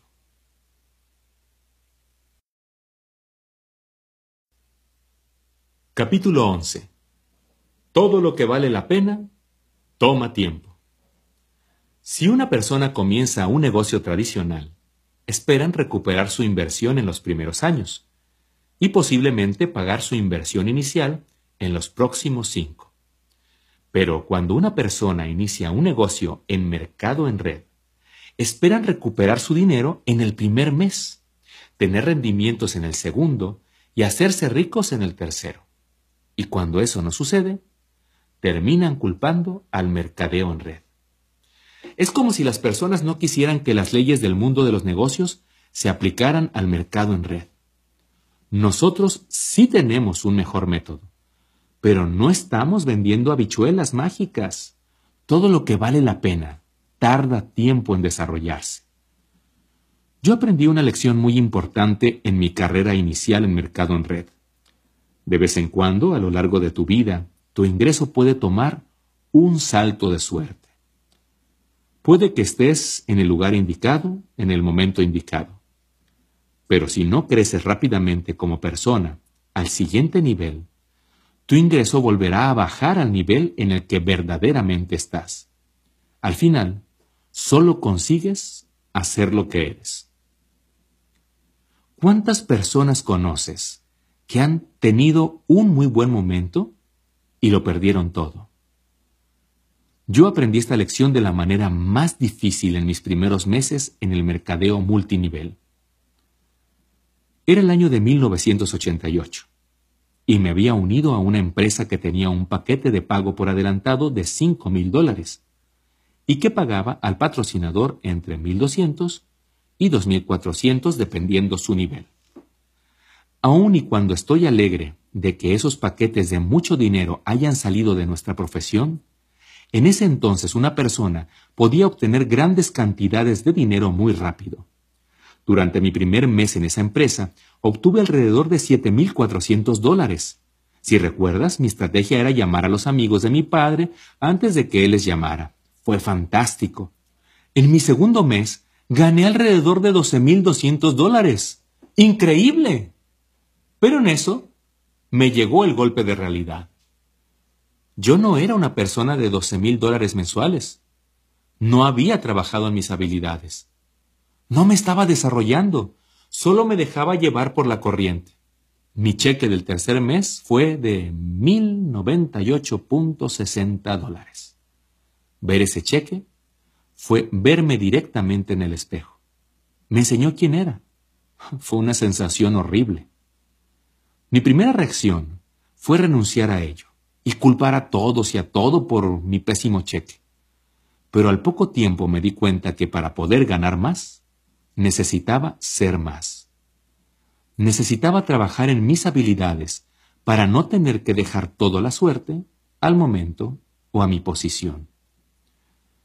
Puede que hayas escuchado, te puedes volver rico rápido, o no tienes que trabajar, o el producto se vende por sí mismo, o cualquier tipo de argumentos sobrevaluados. Debes aprender a rechazar aquellas expectativas falsas y poco realistas y trabajar en ti. Hay una fórmula que he visto que funciona en nuestra profesión. Yo la llamo la fórmula 1357. Como regla general, te tomará un año ser competente y tener rendimientos en el mercado en red. Conocerás los conceptos básicos, podrás cubrir tus gastos y estarás aprendiendo.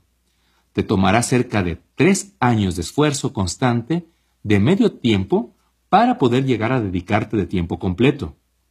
Te tomará alrededor de cinco años de esfuerzo constante para tener ingresos de seis dígitos o más. Y te tomará cerca de siete años de esfuerzo constante para ser un experto. Eso no significa que no puedas hacer más que eso a corto plazo. Muchas personas lo hacen.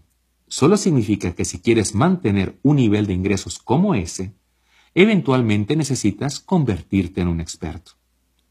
Cuando lo piensas, siete años no es tanto tiempo, especialmente cuando gran parte de eso es medio tiempo. De todas maneras, vas a ser siete años más viejo igual y pudieras aprovechar para ser un experto en ese lapso en lugar de solo seguir la corriente. ¿Cómo aprender?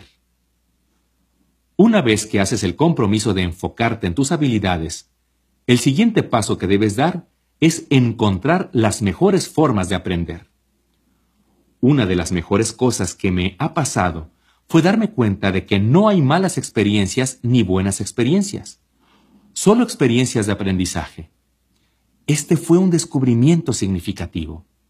Dicho de otra manera, olvídate del resultado y enfócate en lo que puedes aprender de cada experiencia. Esto me quitó mucha presión de encima. Comencé a enfocarme en cuántas experiencias podía tener, porque mientras más tuviera, más podría aprender. Otro tributo para ser líder en ingresos en el mercadeo multinivel es a lo que yo le llamo un estudiante activo. Como profesionales, ellos siempre están aprendiendo, siempre están en crecimiento y siempre están tratando de ser mejores.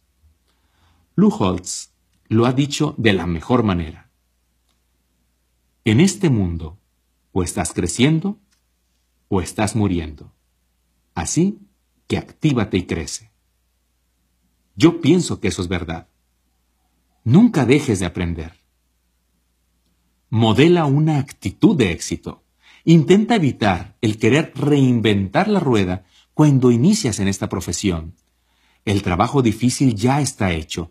No importa en qué empresa estés, es fácil encontrar a alguien quien es altamente exitoso. No importa si se trata de conseguir consumidores, encontrar prospectos, invitar, presentar, dar seguimiento, cerrar tratos, hacer que las personas comiencen, organizar un evento o cualquier otra habilidad. En este momento hay personas en tu empresa que las han dominado. Y a diferencia de otras profesiones, las personas exitosas en tu empresa están dispuestas a compartir sus secretos. Todo lo que necesitas es modelar su actitud y puedes comenzar a disfrutar de sus resultados. Estudia. Yo me inicié con programas en audio. En el año de 1988 alguien me dio una copia de una charla de Jim Rohn que tuvo con la empresa Shackle. Se llamaba La semilla y quién la cosecha. Y estremeció todo mi mundo. Podría apostar que debo de haber escuchado esa cinta en mi auto unas 500 veces. De ahí hice mi tarea sobre Jim Rohn y compré su programa en audio llamado El reto al éxito. El señor Ron me dio esperanza, pero más que eso, me dio la guía en mi continuo desarrollo personal. El programa en audio lanzó mi travesía de desarrollo personal. A través de los años, continué con docenas de diferentes programas en audio. Todos me ayudaron increíblemente para mantener mi mente al día. Hay algo mágico sobre el audio.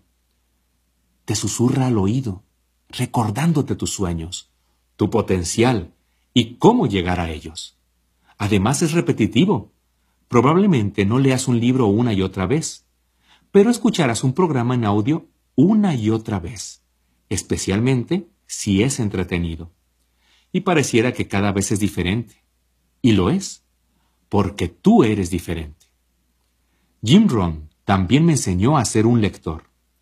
No importa qué intente aprender, hay alguien que ha dedicado toda su vida en ese tema y está ofreciéndotelo por centavos. Acepta esa oferta en nuestra sociedad enfocada en lo electrónico y con una falta de atención, pareciera que menos personas leen libros. Eso no es cierto para los líderes. Más importante aún, pregúntales qué es lo que están leyendo. Yo no era un gran lector antes de unirme como profesional en el mercado en red, pero desde 1988 he leído en promedio cuatro libros al mes. Esos libros han forjado mi vida y mi carrera para bien, Comprométete a leer solamente 10 páginas al día y en un mes estarás leyendo un libro de 300 páginas. Ese es un muy buen comienzo. Los videos también son una muy buena fuente de aprendizaje. Algunas veces me gusta ver programas de entretenimiento en lugar de solo escucharlos. La Internet ha cambiado la forma en cómo aprendemos y obtenemos información. Puedes tomar ventaja de tutoriales en línea, ver videos, asistir a seminarios por la web o incluso ver eventos en vivo. La mejor manera que conozco para hacer propia la información que puede cambiar tu vida es asistiendo a eventos en vivo. Como ya te lo he dicho, la mayoría de mis momentos decisivos han sido en eventos. Por una parte, siempre hay una buena información para una persona que está dispuesta a escuchar. Por otro lado, cuando eliminas todos los demás distractores de tu vida y solamente te enfocas, como lo haces cuando estás en un evento, tienes la oportunidad de verdaderamente escuchar. Ambos lados son buenos. Pero ten cuidado con los distractores. Con toda la oferta disponible en términos de estudiar tu oficio ahora, más que nunca debes tener cuidado sobre qué es lo que permites dentro de tu mente. Personas de todos lados intentarán distraerte con su último y más grande descubrimiento y puede ser muy tentador participar en esas oportunidades. deberías enfocarte en acotar tus habilidades. Buscar prospectos, invitar, presentar, dar seguimiento, cerrar tratos, hacer que las personas se inicien y promover eventos. Asegúrate de dominar esas habilidades antes de agregar cualquier otra cosa a tu lista de pendientes. Casi todo el aprendizaje está en el hacer. Si quieres aprender a hablar con las personas a través del teléfono, entonces habla con más personas a través del teléfono. Si quieres aprender cómo hacer presentaciones en casa, entonces haz más presentaciones en casa. De seguro te darás cuenta de cómo hacerlo. Eso no significa que no debes de seguir buscando el conocimiento en las habilidades necesarias para tener éxito en el mercadeo multinivel. Pero sí significa que no deberías de esperar para tener todo el conocimiento antes de empezar a actuar. Parte de la razón por la que las personas evitan actuar es porque tienen miedo de que hagan el ridículo. Si quieres tener éxito en el mercadeo en red, debes aprender a hacer el miedo a un lado. Aquí está el porqué. Es muy difícil verte bien y mejorar al mismo tiempo. En lugar de tener miedo sobre cómo te ves cuando estás aprendiendo y creciendo, ten miedo de no actuar y vivir una vida a una fracción de tu potencial. Déjame darte un concepto que me ha servido por más de 20 años en el campo de desarrollo de mis habilidades. A inicios de los años 90, un amigo y yo comenzamos a buscar un gran producto para el mercadeo en red. Viajamos a lo largo del país y conocimos a muchas personas interesantes. Nuestro viaje nos llegó a una organización en Michigan. Ellos tienen un método progresivo y probado para enseñarles a los niños a aprender de una manera más efectiva. Esta empresa tiene varios componentes, pero uno que me impactó entonces y que he utilizado hasta el día de hoy se llama Planea. Haz, revisa. Se explica el proceso de la siguiente manera. En el proceso planea, haz, revisa, los niños hacen planes, los llevan a cabo y luego reflexionan sobre lo que han hecho. Al hacer esto, los niños aprenden a tomar la iniciativa, a resolver problemas, a trabajar con otros y a alcanzar sus metas. Este juego se convierte en algo con mejores propósitos y enfoque. Al hacer el proceso planea, haz, revisa, una parte exitosa e integral de las actividades diarias de los alumnos, aprenderás que puedes promover el aprendizaje y a fortalecer los intereses de los niños y su motivación intrínseca.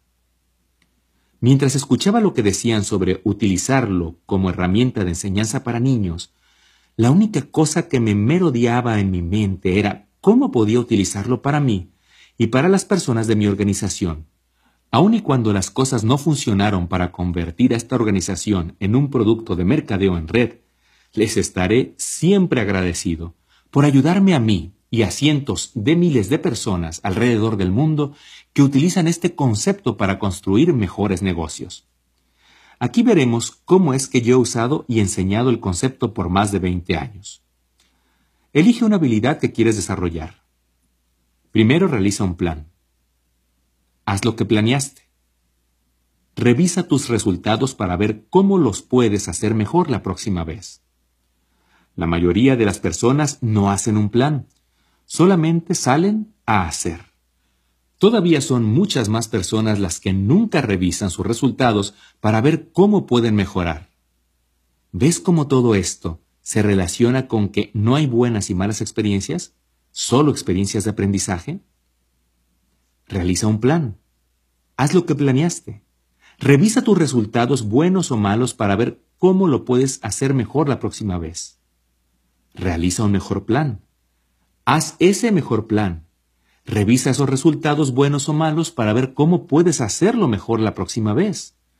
Nunca dejes de aplicar el proceso planea, haz, revisa y tarde que temprano te convertirás en un experto a base de prueba y error.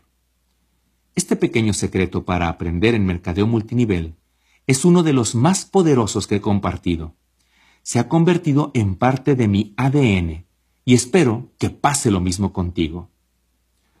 Te sorprenderías si supieras que enseñar es una de las mejores maneras de aprender. Es verdad. Si en realidad quieres dominar algo, enséñale a otros.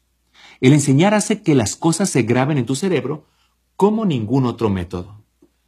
¿Quién crees que obtiene los mayores beneficios? Nadie más que yo. Tengo que pensar en ello, prepararlo y presentar un mensaje cada día, así que me ayuda a estar ágil y en la cima de lo que sé. La lección para cada uno de ustedes sería encontrar alguien a quien enseñar. Incluso si solo tienes a una persona en ese grupo. Comienza así. Y a como tu grupo vaya creciendo, busca más y más oportunidades para enseñar. Tú serás el más beneficiado.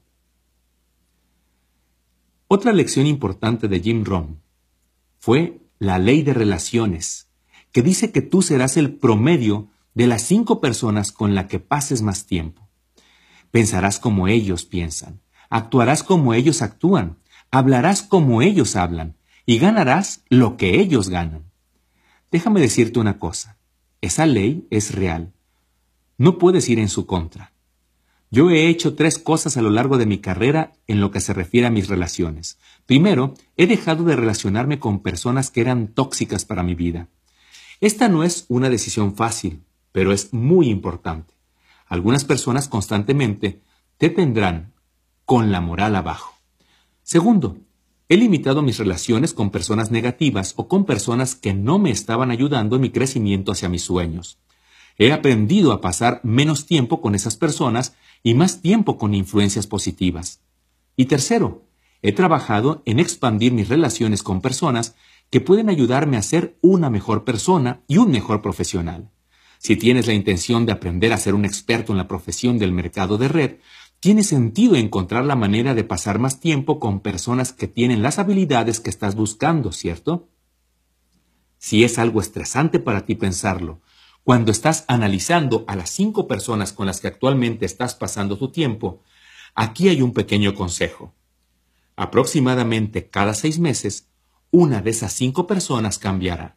Se mudarán, obtendrán un nuevo empleo, comenzarán una relación terminarán una relación o algo pasará. El secreto es que cuando eso pase, escojas con mucha inteligencia cuando estés pensando en quién va a ocupar ese lugar. La mayoría de las personas no pensarán en lo absoluto sobre esto. Ellos solo permiten que la nueva persona tome ese lugar. Eso es un gran error. Encuentra a alguien que te impulse para seguir adelante.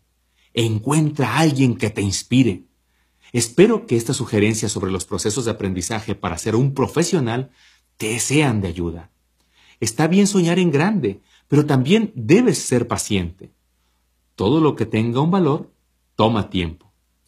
Continúa desarrollando tus habilidades y conviértete en un estudiante permanente. Esas habilidades estarán contigo el resto de tu vida. Hay un concepto más que necesito entiendas. He analizado a los líderes en ingresos en el mercadeo en red. Los he entrevistado y nos hemos hecho amigos. ¿Sabes qué tienen todos ellos en común? Ellos trabajan duro. No me malentiendas. Tienen un gran nivel de vida y aman lo que hacen, pero se parten el alma haciéndolo. Si quieres tener éxito en mercadeo multinivel, tendrás que hacer lo mismo. En el mercado de red, no se trata de suerte, oportunidad, ubicación o registrar a esa persona mágica que te hará rico. La libertad es posible, pero no es gratuita. Requerirá trabajo duro para ser consistente cuando el mundo trata de distraerte. Requerirá trabajo duro aprender las habilidades necesarias para tener éxito a largo plazo.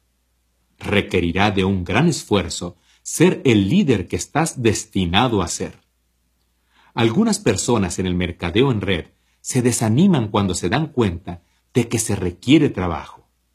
La mayoría de ellos se afilian esperando que sean unas vacaciones.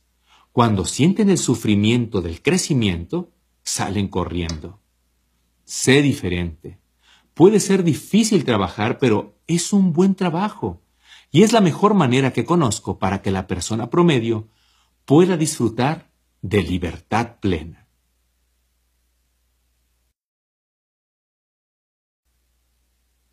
Capítulo 12. Todo vale la pena. El mercadeo en red puede ser un reto. Es una experiencia emocional. Las altas y bajas pueden ser dramáticas, pero al final y por muchas razones, todo vale la pena. Si decides convertirte en un profesional del mercadeo en red, no solamente crearás un ingreso para ti, también crearás una carrera. Yo pienso mucho sobre esto. Considero las habilidades necesarias para ser un doctor, un abogado, el CEO de una gran compañía o incluso un músico de clase mundial.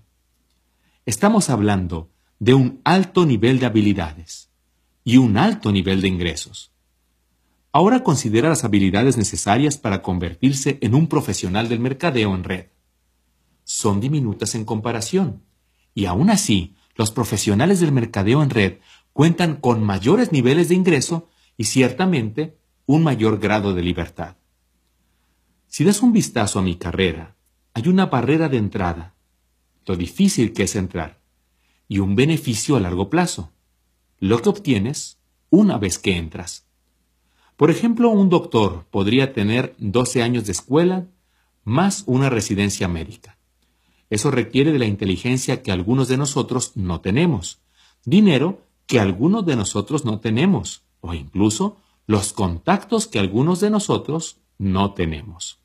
Al final, ellos logran disfrutar de un beneficio a largo plazo, aunque muchos de ellos dirían que dicho beneficio no vale su inversión. Siempre hay un rango entre la barrera de entrada y el beneficio a largo plazo. No hay duda alguna en mi mente sobre cómo, de todas las profesiones del mundo, la profesión del mercadeo en red tiene el mejor rango cuando lo comparas con la baja barrera de entrada y las altas ganancias a largo plazo sobre tu inversión. Una de las mejores decisiones en mi vida fue hacer una carrera en el mercadeo en red, en lugar de solamente perder mi tiempo. Convertirme en profesional hizo una gran diferencia, y ahora es muy divertido pasar gran parte de mi tiempo ayudando a otras personas a lograr lo mismo. Libertad es una palabra interesante. Cuando se trata del trabajo, yo pienso que entendemos el concepto, pero no el significado completo. Para mí, la libertad significa tener opciones. Significa vivir la vida que yo quiero vivir en lugar de la vida que otras personas quieren que yo viva. ¿Recuerdas la imaginación que tenías cuando eras un niño? Imagina tu vida sin límites. Te despiertas cuando terminas de dormir. Haces un trabajo que es gratificante y te hace feliz. Puedes trabajar con personas que disfrutas. No tienes que ceder todo el tiempo. Trabajas cuando quieres trabajar, pero también juegas cuando quieres jugar. Pasas mucho tiempo con personas que son importantes para ti. Estás viviendo a lo grande y no desperdiciando tu tiempo en una caja. Cuando tienes una imagen clara sobre lo que es en realidad la libertad, verás que el precio a pagar en el mercadeo en red es muy bajo. Enfrentar tus miedos y vivir una vida libre es algo fácil. Pasar el resto de tus días viviendo media vida es algo difícil. Una cosa es crear libertad para ti y para tu familia, pero es otra cosa distinta el ayudar a alguien más a hacer lo mismo. Hay tantas personas luchando en este mundo. Tú tienes la habilidad de ayudar a que las personas vean lo que pueden hacer para su beneficio. Puedes darle esperanza a quienes no la tienen. Puedes alentarlos a alcanzar sus sueños puedes darles la inspiración necesaria para superar sus miedos. Una de mis más grandes alegrías es aparecer en el testimonial de alguien más. Es genial escuchar que alguien estaba perdido y que de alguna manera, por más pequeña que sea, pude ayudarle a encontrar su camino. El mercadeo en red te permite hacer esto a gran escala, no solamente ayudas a una persona, sino que ayudas a cientos o inclusive a miles que vivan una mejor vida. Y lo más emocionante es que eso es solo el principio. Es como lanzar una piedra en un estanque. Cuando llega el agua, puedes ver que las ondas se hacen más y más grandes hasta que tocan cada orilla del estanque. En el mercadeo en red, algunas veces no ves las ondas, Tal vez estás consciente del impacto que tuviste en la vida de una persona, o tal vez en la de dos o tres o más. Pero el efecto continúa creciendo sin importar si lo ves o no. Esa es la razón por la que hago lo que hago. Es por lo que escribí este libro. Sé que tendrá un impacto positivo sobre las personas y esa es una piedra lanzada en el agua. Pero entonces, ellos tendrán un impacto positivo en otros y las ondas comienzan y entonces esas personas harán lo mismo una y otra y otra vez. Con el mercadeo en red, en verdad puedes hacer una diferencia. El mercadeo en red me ha presentado a las personas más increíbles. Esta profesión te da una oportunidad de no solo expandir tu grupo de amigos, sino también de poder pasar más tiempo con ellos. Tú nunca encontrarás en ninguna otra profesión un grupo de empresarios más apasionados. Estas personas aman la vida y pasan su tiempo animándose los unos a los otros. Aquí tienes un ejemplo de lo que eso significa para mí y sobre lo que podría significar para ti. Puedes nombrar prácticamente cualquier estado en los Estados Unidos o casi cualquier país en el mundo y de inmediato llega a mi mente la imagen de un amigo. El mercadeo en red también me ha presentado a muchos de mis héroes. He tenido la suerte de compartir el escenario y llegar a ser amigo de grandes personas, incluyendo a Anthony Robbins, Brian Tracy, Dennis Whitley, el difunto Stephen Covey, Tom Peters, Les Brown, el difunto Ochman Dino, David Bach, Robert Kiyosaki, entre muchos otros. Además de todo eso, he podido aprender de más profesionales del mercadeo multinivel, quienes han ganado por lo menos un millón de dólares. De los que puedo contar, todos ellos han tenido un impacto positivo en mi vida y en mi carrera. Esta profesión también me ayudó a conocer a mi increíble esposa Marina.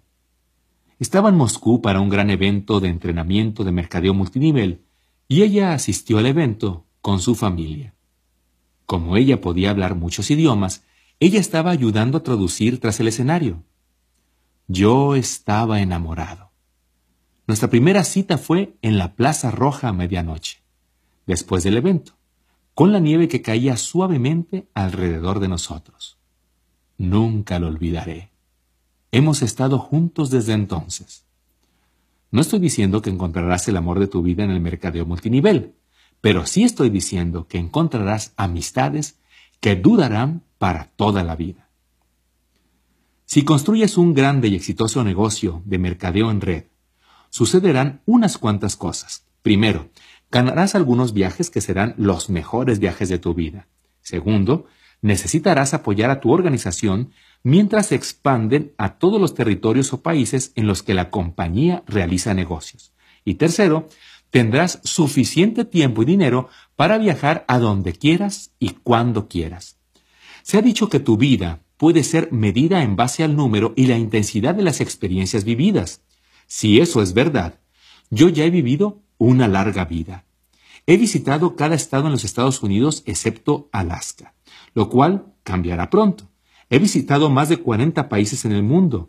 He podido nadar en el Gran Arrecife, paseado en Estambul, visitado las Torres Gemelas de Malasia, paseado en bote alrededor de la isla James Bond cerca de la costa de Tailandia, las ciudades Carpa en Nigeria, paseado en una inmensa rueda de la fortuna en el puerto de Singapur, también estuve en un tour privado en la Casa Blanca, observé un amanecer durante Año Nuevo en el Gran Cañón, disfruté de una comida de 30 platillos en el mundialmente famoso restaurante El Bulli en España, Viajé por los canales de Ámsterdam, fui de paseo en un globo aerostático sobre las montañas rocosas, renté un barco entero para salir al mar por las Bahamas con dos mil de mis amigos, tuve una cena bajo las estrellas en lo más alto del Hotel de París, en Mónaco, visité a mis ancestros en Noruega, navegué por el Mar Negro cerca de la costa de Ucrania, aprecié la increíble capilla Sixtina en Roma, jugué golf en Escocia y observé un partido de la Copa del Mundo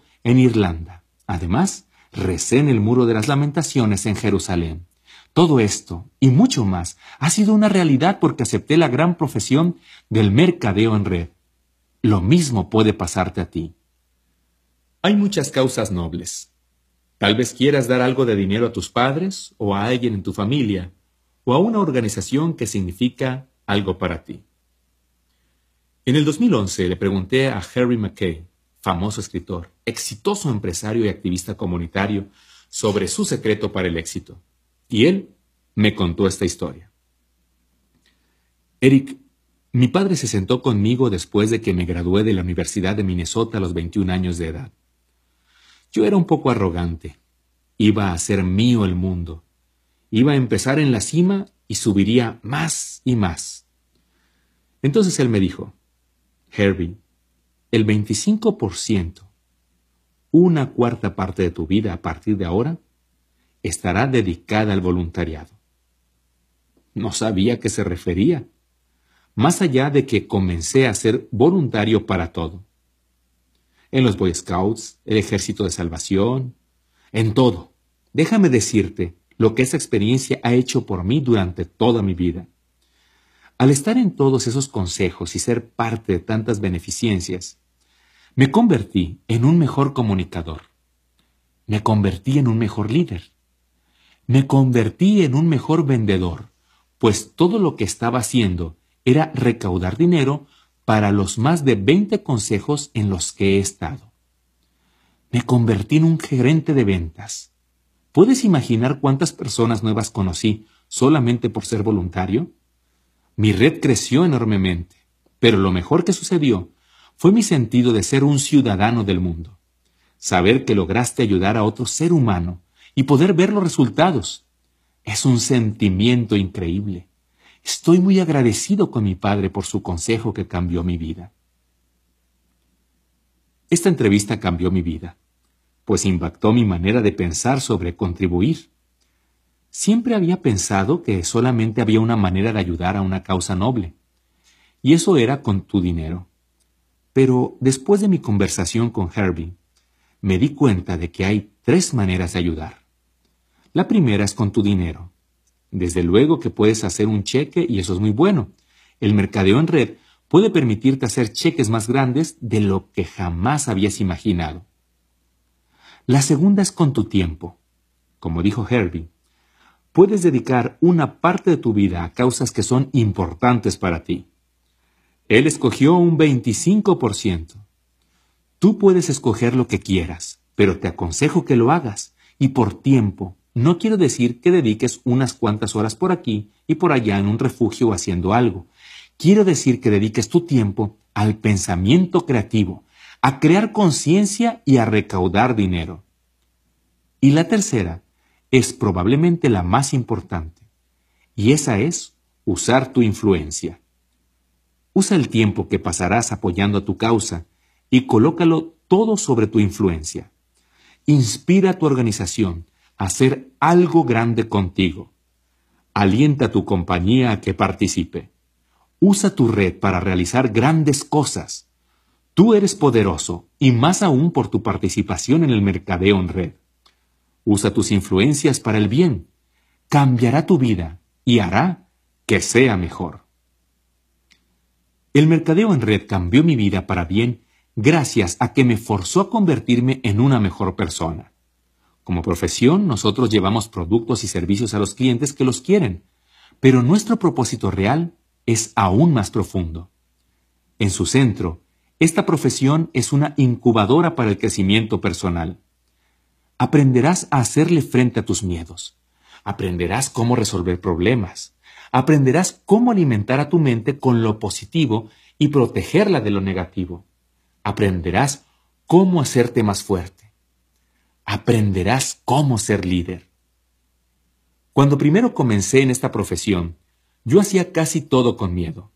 Tenía miedo de no tener éxito, tenía miedo de que se me terminaran los prospectos, Tenía miedo de que se me pasara la oportunidad, pero con el paso del tiempo, ese miedo desapareció.